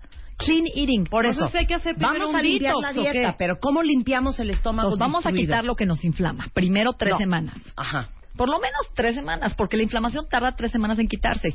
O sea, para que yo te pueda medir en sangre el O sea, lo que anticuerpo... quiere decir es que de nada sirve sacar la Karcher para limpiar el patio si sigues echando tierra. Exacto. Voy a gastar, ¿no? Claro. Mil pesos sí, en sí. flora y Pero probióticos cuando no quiero cambiar mi alimentación. No, señores. Entonces, ¿cómo nos vamos Son a dos limpiar fases. tres semanas? Los vamos a quitar, pero aparte ya viene el verano, es cambio de transición, de, de una nueva estación, de depurar nuestro hígado, de limpiar las toxinas, de cambiar nuestra piel. Nuestra piel cambia cada 90 días. Vamos a empezar ahorita. Ok, a ver. ¿qué? Entonces, vamos a quitar los lácteos. Todos. Yo ese sí no tengo problema. Vamos a quitar el gluten. La, ok, Pero la es que proteína ahora del ahí trigo. viene el- todo. No, no es todo. Puedes comer arroz, puedes comer camote, puedes comer quinoa, puedes comer tortillas de arroz, puedes comer pan sin gluten. esto cañón, ¿Ya viste el nuevo pan sin gluten que Tortillas de salió maíz. bimbo? Sanísimo. Tortilla de maíz Tortilla se de puede. maíz. Pueden comer tortilla de maíz si quieren. Pan sin gluten de bimbo. Ya salió. Pan sin gluten Cero que ya gluten. salió. Cero gluten. Ok. Van a quitar todo lo que es carne roja. Van a comer Está pollo, bien, pescado, Sí atún, No tengo salmón. ningún- problema. Vamos a quitar soya. Porque alimenta hongo. También, no hay sin problema. Ok, muy bien. Vamos a quitar azúcar. Azúcar. Ahí sí hay problema. ¿Por qué, cariño Hay un mío? problemón, Pero vas a agarrar la de la fruta. Traes una adicción al azúcar, Rebe. Sí, Sí, cañón. cañón. pero esto es más como de ansiedad. Pero es una adicción y la ansiedad se, co- se alimenta de azúcar y es un Es círculo. más, ahorita me estás diciendo que estoy por- quiero ir por unas donitas a la vending machine. No. Así te Yo cayó. te doy algo ahorita que te quita la ansiedad. Ok, a ver, entonces, cero azúcar, y cero vamos a y vamos a llenar nuestro cuerpo de fruta natural. Puedes Ajá. toda la fruta que tú quieras, Ajá. jugos verdes, frambuesas, moras, tuna, mango, plátano, toda la fruta. O sea, te lo juro que entre más habla Natalie, más me siento suelta el estómago. ¿De verdad? No, o sea, te lo juro. ¿Qué? Ahora, rápidamente, rápidamente nada más esto que yo hago. Yo diario, diario, me tomo una porquería, porque sa- sabe horrendo, ¿eh? Que nos hace la señora que nos ayuda en la casa, de puro verde, cosas verdes, todo verde. Sí, bravo. ¿Sabes? Ah, Bravo. no sé qué, Y jengibre siempre. Estás alimentando tu probiótico desde ayuno, estás Ahora, produciendo bueno, flora. ya, si me eché una donita, Pero diario. compensa... No, no diario tampoco, hija, tampoco es diario. ¿Luz diario? No, no diario. ¿Luz diario? No, ok, cuatro veces a la semana. No, Dos, tampoco. tres. Tres. Ponle a- que tre- ponle, y hasta Sí. dos. Ajá. Ok. Porque el pingüino me lo eché el viernes y hasta ayer nada más una dona. Ok. Compensa siquiera que uno haga ese tipo de cosas, Sí, o sea, de sí. comer sí Sí, porque estás echándole a tu cuerpo 80% alimentos verdaderos y un Ajá. 20% no tan buenos. Ok. Pero prométeme que entonces te vas a desinflamar todo el día después, porque si te comes la dona te vas a quedar inflamada cuatro horas, Rebe. Sí, claro, Pues quiero claro. que después te comas pescado, aguacate, Sí, totalmente. nueces, almendras, hummus, Ajá. ¿sí? aceitunas, palmitos, muchos aceites buenos para desinflamar tu intestino. Claro, quedó ¿sí? claro, ok. Linaza, chía, todos los días. Son alimentos que limpian la fibra, alimentan las bacterias y limpia el intestino. Entonces vamos a hacer una cucharada de chía y de linaza todos los días. Porque Marta, medio, ma- medio, ma- medio come, medio. Sí, también. Sí se echará sus nueces. No, yo como muy sano, dicen, me echo mis nueces, mi picotea. Ah, pero eso sí, fines de semana el mollete, la pizza, el taco de no sé qué, las de la María Isabel. También, o sea, pero hija, tampoco yo tú, siempre ¿eh? he dicho que de lunes a viernes nos desinflamamos y fin de semana nos inflamamos. Yo Te así digo también, cosa, igual que... Perdón, cuéntame. Estoy hasta la madre ¿De qué? Yo no como mal. ¿Cómo es Pésimo, no como mal. A ver, Natalie, yo te voy a decir que como en un día normal. Tú me Ok, dices pero sé mal. honesta, Y hija. No. Voy a ser honesta, Porque ¿eh? yo, te lo juro que yo voy sé perfecto a ser qué comes, honesta. ¿eh? Voy a ver. ser honesta. Y yo te voy a decir lo que yo como. La gente cree que porque no me siento y me como mi milanesa con pollo. No. Mis, mis rajitas con queso. No. Y lo que viene siendo mi sopita de fideo, como pésimo. No, no, Cero. no, no, no. Te voy a decir que como yo. En la mañana me puedo comer una toronja en gajos, tres cucharadas de, de, de huevito revuelto de bebé, y llego aquí y traigo nueces siempre, y traigo o manzana, o traigo pepino, o traigo, hoy traigo piña. Muy bien. Ok, that's it. A la hora de la comida, puede ser que en mi oficina me pidan edamames, eh, unos rollitos de sushi, este, O sea, pide unas los sites, nueces, los sites del alimento. sí, unos, unas nuececillas y a lo mejor la mitad de una manzana, ¿no? ¿Cómo voy? Comes un poco mucha fruta y te falta un poco de proteína. Ok, sí, la proteína músculos, me cuesta mucho trabajo. cuesta, pa' porque tus cuesta masticar, haz de cuenta que... Hasta ahí voy todo bien. Y luego en la tarde vuelvo a comer un poquito de nueces, unos arándanos y se acabó. ¿Y en la noche? Y en la noche sí me como unos sopos con chorizo. ¿Diario? ¿Sopes con chorizo? No, no es cierto. No es, cierto. jodiste tu- es que No antier importa. comí sopes con de esos chiquitititos con frijol y quesito panela. A ver, no, No metiste, está grave. Pero no metiste proteína en todo el día, no metiste que no no metiste ver, salmón, no metiste atún, no no, metiste trucha, no metiste Ok, sardinas. Está bien, rápido. está bien. La dieta Pero- mediterránea pero- requiere proteína. Perfecto, pero no me digas que como pésimo. No, no. Siento que ibas muy bien el día y que en la noche la jodiste porque te Sí, vas a dormir. sí, en la noche la Cuando jodí. ustedes metan carbohidratos en la noche, inhibes la hormona de Ahora yo te voy a de decir mi noche. diario. Mi diario no de que... de- mi diario, de verdad. Rápidamente. ¿Ya una peleadera aquí? No, no, no, no. Mi jugo este verde Eso está y excelente. alguna fruta, una manzana o una guayaba. Sí, me da el- la, ansiedad y me puedo echar una dona o una No, no te echas una, hija, te echas tres. No, porque sí tú te le pellizcas, hija. No vamos a le pellizcas mis donas y me da un, un coraje porque sí me quiero echar las tres. Compartan la dona para que tengan Pero bueno, rápidamente. Comida. Un tazoncito de arroz al vapor y sí me gusta o pescado asado, aguacate, jitomate y pepino, Excelente. ¿no? Y en la noche Frijoles, lentejas, sopa de lentejas, buenísimo. comida, sopa en lentejas, consomé de pollo, lentejas si hay, hay consomé de pollo. Y en las noches, generalmente, y eso es real, es ahí yo no sé si es mucho azúcar, porque si es o un mango, que me fascina, Sí, está cañón el mango. cañón, pero jamás me voy a echar unos molletes con no sé qué, o, nunca. Siempre es como más fruta. Pero sí en la, en la- a la hora de la comida sí es lentejas, carne asada. O sea, realmente tu pecado del día es tu dona de aquí. Eh, eso, estas, este, este, esos Y mucha momentitos. fruta, ¿no? Comemos mucha fruta Sí, las dos. la verdad, sí. Sí, Estimula la insulina, genera diabetes, Mucha. No, resistencia a la insulina. fresas y aparte y te voy a decir algo, todo lo nuevo, si tú estudias los últimos meses que he leído es come grasa y enflaca que están hablando, la dieta paleo, que tengo que venir a hablar de la NutriBullet Diet también, lo nuevo, y todo habla de proteína y grasas, muchachas, pocos carbohidratos, sobre todo en la noche, Rebe, tú vas a producir hormona de crecimiento dormida, que es la hormona de la Está- vejez, la que te Perdón. rejuvenece. No hay Cuando nada tú más meten azúcar, deprimente que meterse una lata de atún en la noche. a mí me fascina. Sí, Con bueno. chipotle, alcaparras, aceitunas, mostaza, me vuelvo loca. No, bueno, me Pero fíjate, Marta, si tú en la noche metes carbohidrato, ¿quién va a ganar? Insulina gana sobre hormona de crecimiento. Vas a matar tu hormona de crecimiento toda la noche. Cada vez que ustedes meten insulina, ¡puc! la hormona de crecimiento se apaga. Ya no te regeneraste. No Claro. pueden darse el lujo de dormir y producir fruta. No te puedes dar el lujo de meter carbohidratos en la noche. Es mejor meter más proteína y grasas buenas, palmitos, aguacate, aceitunas, sopa de frijoles, lentejas, ensalada de lentejas, arroz integral, arroz salvaje no has metido en todo el día, camote. Claro, Hay claro. granos y cereales. Esa es la dieta mediterránea. Claro, ahorita hacemos una pausa y regresamos. Después de todo lo que vamos a dejar de comer tres semanas, luego ¿qué procede? Y la dieta mediterránea en W Radio después del corte. Ya volvemos. Marta de Baile, temporada 11. 11, 11. W Radio. 7, 6, 5, 4, 3, 2, 1, 0. Estamos de regreso. Temporada 11 con Marta de Baile. Continuamos. Acaba de salir todo un nuevo artículo y toda una investigación de cómo está amarrado el tema de la alimentación con la psiquiatría y que al final el intestino, el estómago, todo el sistema digestivo es el segundo cerebro. Y han encontrado la gran relación que hay entre enfermedades de la mente, desde la depresión hasta la ansiedad, con un sistema digestivo pésimo. Por eso estamos hablando con Natalie Marcus, que es nutrióloga funcional, de cómo hacerle para dejar de comer una dieta que inflama.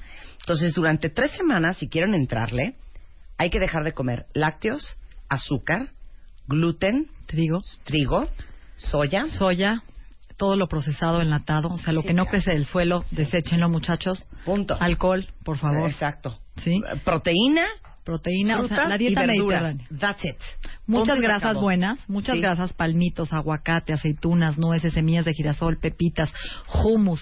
Podemos comer, eh, podemos comer pescado, salmón, atún, trucha, pollo, de preferencia orgánico. Traten de buscar el atún en bolsa o en frasco, no enlatado, que sí hay. El marino azul es buenísimo. Arroz integral, arroz salvaje, inclusive arroz normal, blanco, pero coman arroz, camote, eh, le- lentejas, frijoles, alubias, habas. Sí, La aceite de dieta aguacate. mediterránea linaza está y chía. arriba en, en Bienesta, ¿no? En, en tiendabienesta.com o en bienesta.com está toda la información de cómo es la dieta mediterránea, pero está basada en grasas buenas, que es el aceite de oliva, el aceite de aguacate, muchos pescados y todo lo que es frutas y verduras, que ¿por qué? Porque alimentan la flora. La flora intestinal es la que va a regenerar serotonina. Si no tenemos probióticos, flora en nuestro intestino, vamos a producir neurotóxicos que causan inflamación desde el intestino, generando Alzheimer, demencia, enfermedades mentales. Entonces, un buen intestino tiene que ver con que estés contento y poderes cognitivos de atención. ¿Quieren mejorar su atención, su memoria y su estado de ánimo? Empiecen por sanar su intestino. Nuestro intestino es un segundo cerebro para el cuerpo. Absorbe vitaminas, absorbe lo que comemos, ¿sí? Y manda al cerebro todo lo que requiere. El cerebro no puede producir vitamina B, se lo da el intestino. Si quieren entrarle de lleno a todo lo que da, a Natalie le encuentran en Twitter, en Natalie Marcus, en tiendabienesta.com e o en arroba bienestamx. Natalie, como siempre, un gran placer. Gracias, mis amores. El teléfono de tu consultorio. 52 59 14 14. La revista que recomendé ya está en el Facebook Bienesta. Eh, ahorita le vamos a tomar una foto aquí para que la suban también Está a Marta mejor, de Baile. Está Mind. excelente el artículo, muy sencillo y cuiden su cuerpo, pero empiecen por su intestino. Con su flora intestinal todos los días, flora con glutamina en tiendabienesta.com. Eh, tenemos un polvo detox que les va a ayudar también a desintoxicarse. Gracias. Muchas gracias, Natalie. Son las 12.36 de la mañana en W Radio.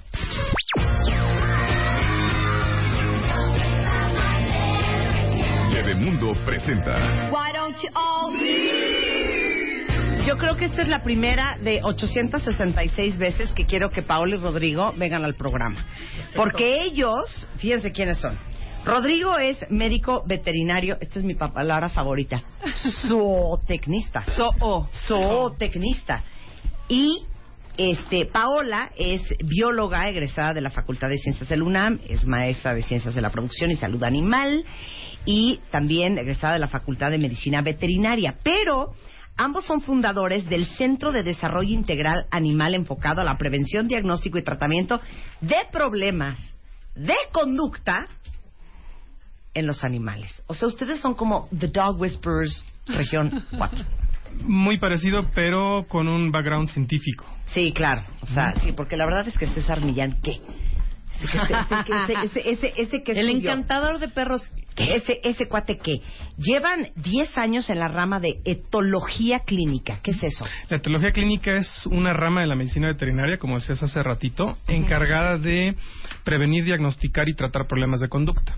Generalmente, o lo más grande ahorita son perros y gatos, pero aplica también ya en caballos, en aves, guacamayas, pericos, etcétera. Así de- Empieza a así crecer y a crecer. Veo deprimido al perico. Exactamente. ¿Y tú vas y lo ves? Sí, se ¡Ay, ya, empiezan a arrancar las, amo! se empiezan a arrancar las plumas y demás. Oye, no, o sea, podemos hacer muchos programas con ustedes y que la gente mande de mi perro no deja de hacerse pipí.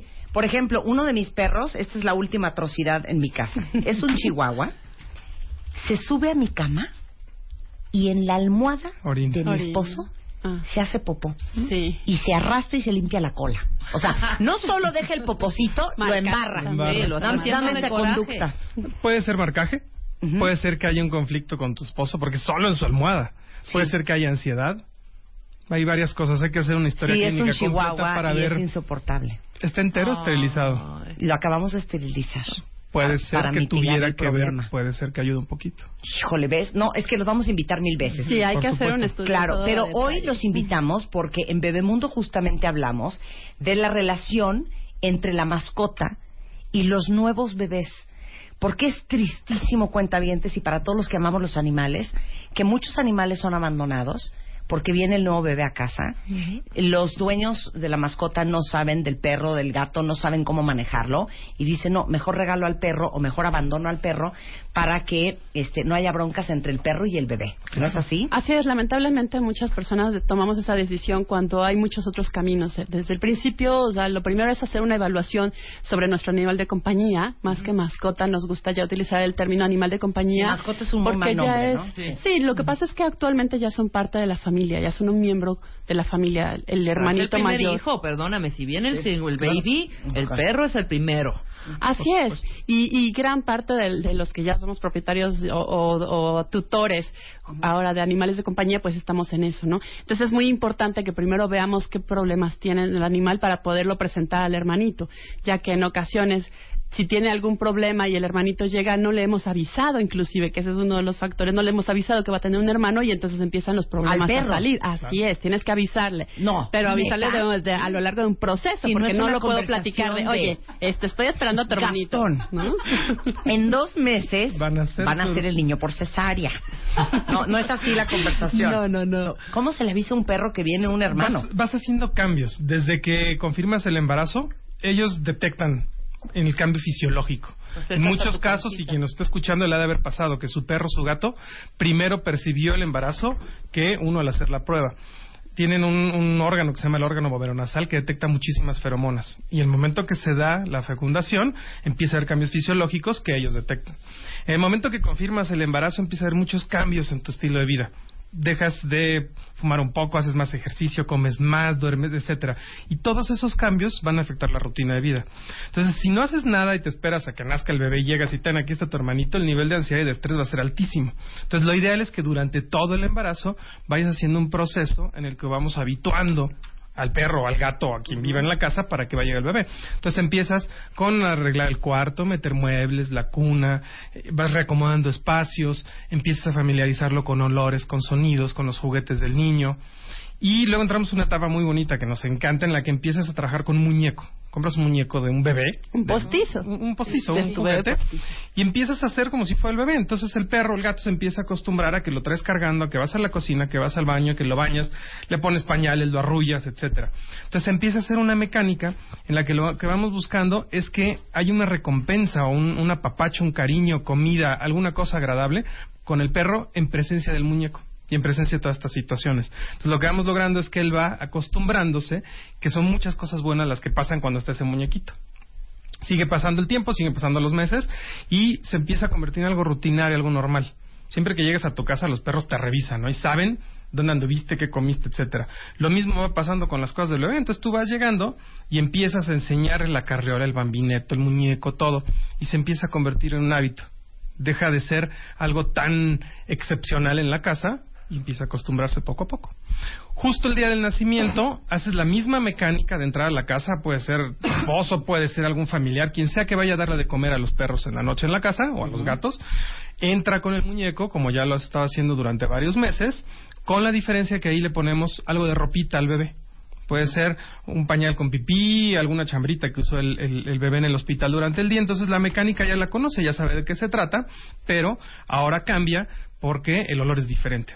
Pero lo que buscamos es que toda esa mecánica ya la haya ido asociando. Sí, por eso los gringos dicen, love is not what you feel, love is what you do. Aparte de Claro. estar vomitando y con las agruras del embarazo, si tienes ese nivel de amor y Por de compromiso supuesto. con tu perro, estas son parte de las cosas Claro, que tienes que hacer. claro. Porque la otra alternativa es lo más fácil que mucha gente hace, que con la mano en la cintura regala al perro Así es. O abandona al perro. ¿no? ¿Y qué pasa cuando va a llegar el hermano, el hermano menor o hermana menor del niño que ya nació? No te vas a hacer del deshacer del primer hijo. Claro, ¿Por qué deshacerse del perro, del gato, no?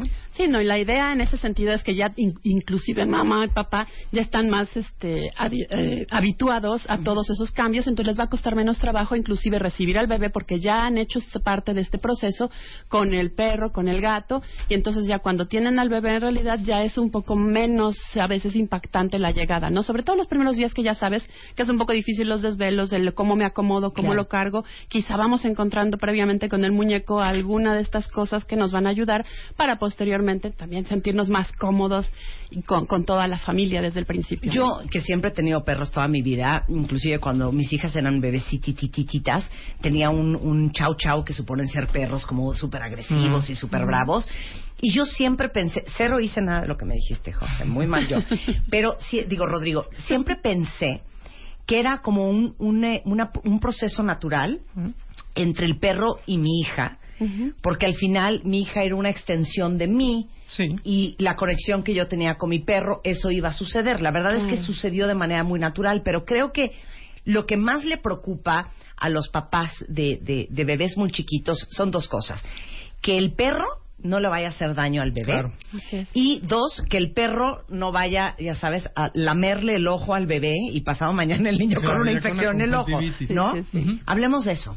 Es muy importante, primero, una evaluación previa. Nosotros lo que hacemos es, antes de iniciar todo este proceso de habituación a la llegada del bebé, es hacer una evaluación previa, tanto psicológica como médica. Entonces, si el perro está vacunado, desparasitado, es un perro sano, aunque le lama el ojo no le va a transmitir ninguna enfermedad.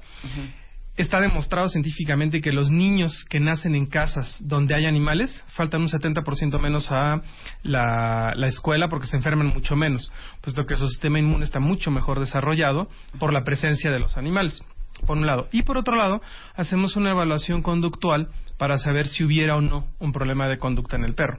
Si es un problema de conducta de, no sé, ladra cuando tocan la puerta, puedes ajustarlo y podemos trabajar en eso. Pero si es un problema de agresión y hay antecedentes de que el perro haya agredido a niños o incluso hasta bebés, entonces se puede ir haciendo todo un tratamiento para disminuir esa reactividad y que cuando llegue el bebé la respuesta sea lo menos intensa que se Lo, pueda. lo ideal es que se haga todo este proceso antes de recibir al bebé, o sea, si tenemos el conocimiento de que existe algo así. Muchas eh, parejas nos llegan sabiendo ya, dices, bueno, ya voy a tener mi bebé en una semana, ya no pude hacer todo este proceso, pero que no se preocupen tampoco, o sea, hay mucho por hacer, muchísimo más adelante, como dice Rodrigo, o sea, si en ese momento estamos en el proceso y estamos viendo que va a suceder algo de esto, bueno, vamos a prevenir si todavía tenemos tiempo. Si no, aún con el bebé y el animal de compañía presente, bueno, todavía hay mucho que hacer. que Les voy a hacer ahora tips. sí que la pregunta más perra, no pun intended, este, de, de- de la mañana.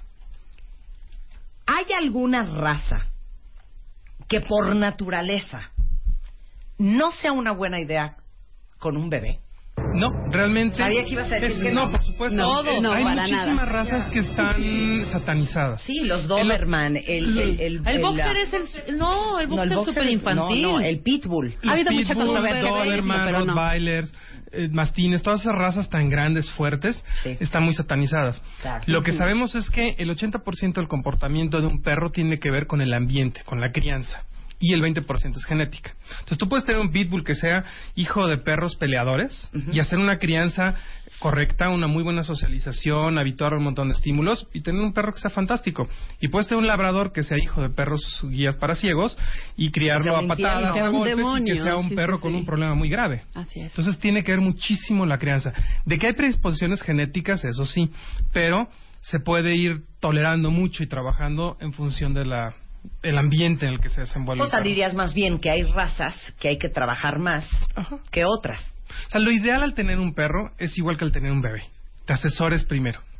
¿Qué tipo de vida tienes? ¿Vives en un departamento? ¿Vives en una casa? ¿Haces ejercicio? ¿No haces ejercicio? ¿Quieres que suelte pelo? ¿Que no suelte pelo?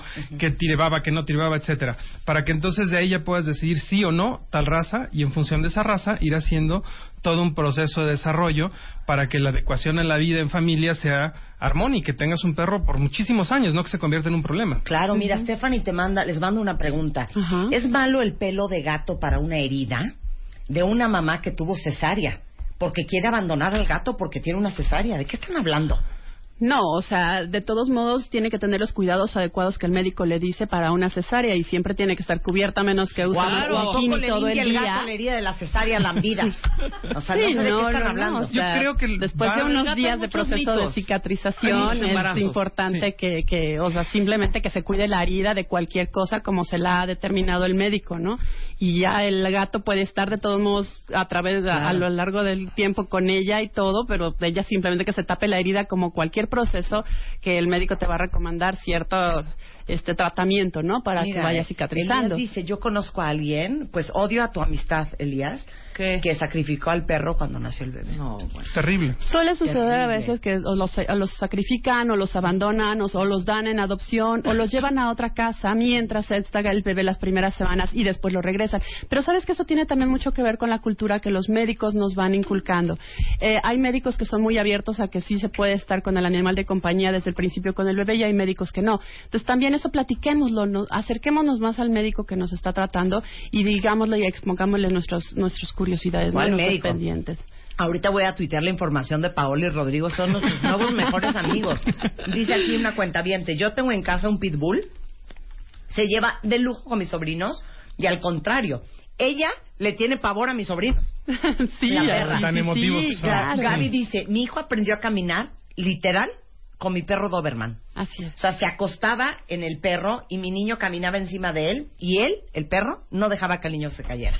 Sí, hay muchísimos que van a ser así, o sea, y la reacción de todo perro a veces es, es algo nuevo, es alguien, una persona que entra a la familia y todo, y que si no lo ha hecho el proceso previo que Rodrigo les comentó, pues obviamente le va a causar curiosidad, es como un cachorro. Entonces él va a querer acercarse, va a querer olerlo, va a querer tocarlo, o sea, recordemos que ellos se acercan y tienen contacto con nosotros a través del hocico, principalmente. Entonces van a querer hacer todo a través del hocico y con tocarnos. ¿no? Claro, mira, dice, mi gata, su felicidad es dormir encima de la panza de mi hija. Qué ternura. Y si Sí. la intento mover, se pone, No, ahora sí Dios, que se pone como fúrica. gata. Este, mana, mi perro se volvió súper protector con el embarazo y le gusta dormir con su cabeza en mi panza. Claro, porque saben, a final de cuentas, lo que decíamos hace ratito, hay un cambio fisiológico, saben qué está pasando y es cierta protección hacia quien está embarazado, cierta protección hacia el bebé, cierta protección hacia la familia y ese apego es muy importante porque obviamente va a ir cambiando todo su estilo de vida. Todas las estrategias y recomendaciones de cómo empezar con toda esta introducción, independientemente de todo lo que acaba de explicar Rodrigo, vienen justamente en la revista Bebemundo de este mes, que creo que fue uno de los grandes descubrimientos de, de todo el equipo este, este, este año, encontrar a, a Paola y a Rodrigo. Y este, de veras, eh, si van a tener un bebé o si tienen un bebé, porque ahorita dice una cuenta que ella tiene un schnauzer que no son mucho de convivir con bebés. Es que son nerviositos. Tiene un bebé de seis meses y quiere que conviva el perro con el niño. Claro. ¿La pueden ayudar? sí, por supuesto. A cualquiera que acérquense, por favor, a nosotros. A ver, ¿cómo trabajan Cada ustedes? caso es, es totalmente distinto. O sea, los, los tratamientos son personalizados y es, es importante que veamos la situación de cada uno. La vivencia de uno con otro, aunque tenga la misma raza de perro y el Claro. mismo año y todo, es muy distinta, ¿no? Como hablábamos de la crianza, es muy, muy distinto eso. Pero entonces, ¿cómo es? Nosotros lo llamamos y ustedes es. literal. Nosotros vamos. ¿Vas a mi casa? Vamos, hacemos una historia clínica en la que vemos eh, los datos generales, ¿no? Tuyos, de tu perro, de tu gato, etcétera. Luego hacemos una historia de cómo llegó a la casa, de qué edad, en qué condiciones, cómo se ha ido desarrollando. Luego el estilo de vida, cuántas veces al día come, dónde duerme, a qué hora sale a pasear, etcétera. Y luego nos vamos a los problemas. Entonces empezamos a ver los problemas en particular. Pon tú que tu perro orina, bueno, defeca sobre la almohada de tu esposo. Entonces hacemos el- la evaluación de cuándo empezó, en qué contexto, cómo se ha ido desarrollando, qué han hecho ustedes, qué ha hecho el perro a partir de lo que han hecho ustedes, y de ahí te damos un diagnóstico, un pronóstico y el plan de tratamiento. Y luego una revisión que puede ser entre unas seis, ocho semanas para ver los avances y hay que hacer ajustes al tratamiento. Es un tratamiento médico, tal cual. Está increíble. Así es, psiquiátrico. Sí, es, psiquiátrico. De hecho, hay lugares en es. Sudamérica donde este especial se llama zoopsiquiatría. So, So- so- so- psiquiatría. psiquiatría. Apunten los teléfonos de Paola y de Rodrigo. Están en arroba Sendy, así E C-E-N-D-I animal. Sendy Animal en Facebook. sendyanimal.com y si quieren llamar a la oficina, el teléfono es Eh, les doy mi celular, es el 55 37 27 0319. A ver otra vez. 55 37 27 0319. De, preferencia en horarios de oficina. Tenemos WhatsApp y podemos contestarles cualquier duda que tengan. Si requieren una, eh, una consulta médica, obviamente la hacemos y todo para poderles ayudar. Hay muchísimas cosas que se pueden hacer antes, muchísimas cosas que se pueden hacer después del embarazo. Entonces, la verdad es, por favor, no abandonen a sus perros, gatos, no los dejen, o sea, realmente el último recurso que a veces les dicen eutanasia eh, es lo último, último de los últimos del, del espacio sideral que vamos a considerar. Claro. No sé, yo nunca pensé, nunca se me ocurrió no tener perros, porque he tenido perros toda mi vida, cuando nacieran mis hijas. Claro. Al contrario, para mí era muy importante que mis hijas convivieran Tuvieran con ese perros vínculo. desde que nacieran. Y está comprobado que los niños que nacen con animales y se des- desarrollan con ellos tienen mejor integración en la escuela, faltan menos, hay mucho mejor trabajo en equipo, más cooperativos. No, ya buenísimo haberlos descubierto. La próxima vez hacemos consultorio con ustedes. Claro que la sí. gente mande sus problemas de comportamiento con sus perros y este y, y- y les damos paso a todas las respuestas. Claro Muchas que gracias. sí, ya. Gracias por la Gracias, invitación. muchas gracias. Rodrigo y gracias Paola. Hacemos una pausa y regresando www con Fernanda Tapia y nosotros nos vemos mañana en punto de las 10. Adiós. Este mes, en Revista MOA, cumplimos dos años y lo celebramos en papel. ¿Cuál es el papel de tu vida? ¿Cómo encontrarlo y dominarlo? Papel mata pantallita y tu cerebro lo sabe. ¿Por qué nos encanta leer en papel? Papeles invertidos, cuando la vida te convierte en el papá de tus papás. Go Minimal, depura de triques tu casa y de paso arregla tu caos mental. MOA Abril, dos años, 200 páginas de aprendizaje, desarrollo, ideas y arte e inspiración para hacer el gran papel de tu vida. Una revista de Marta de Baile.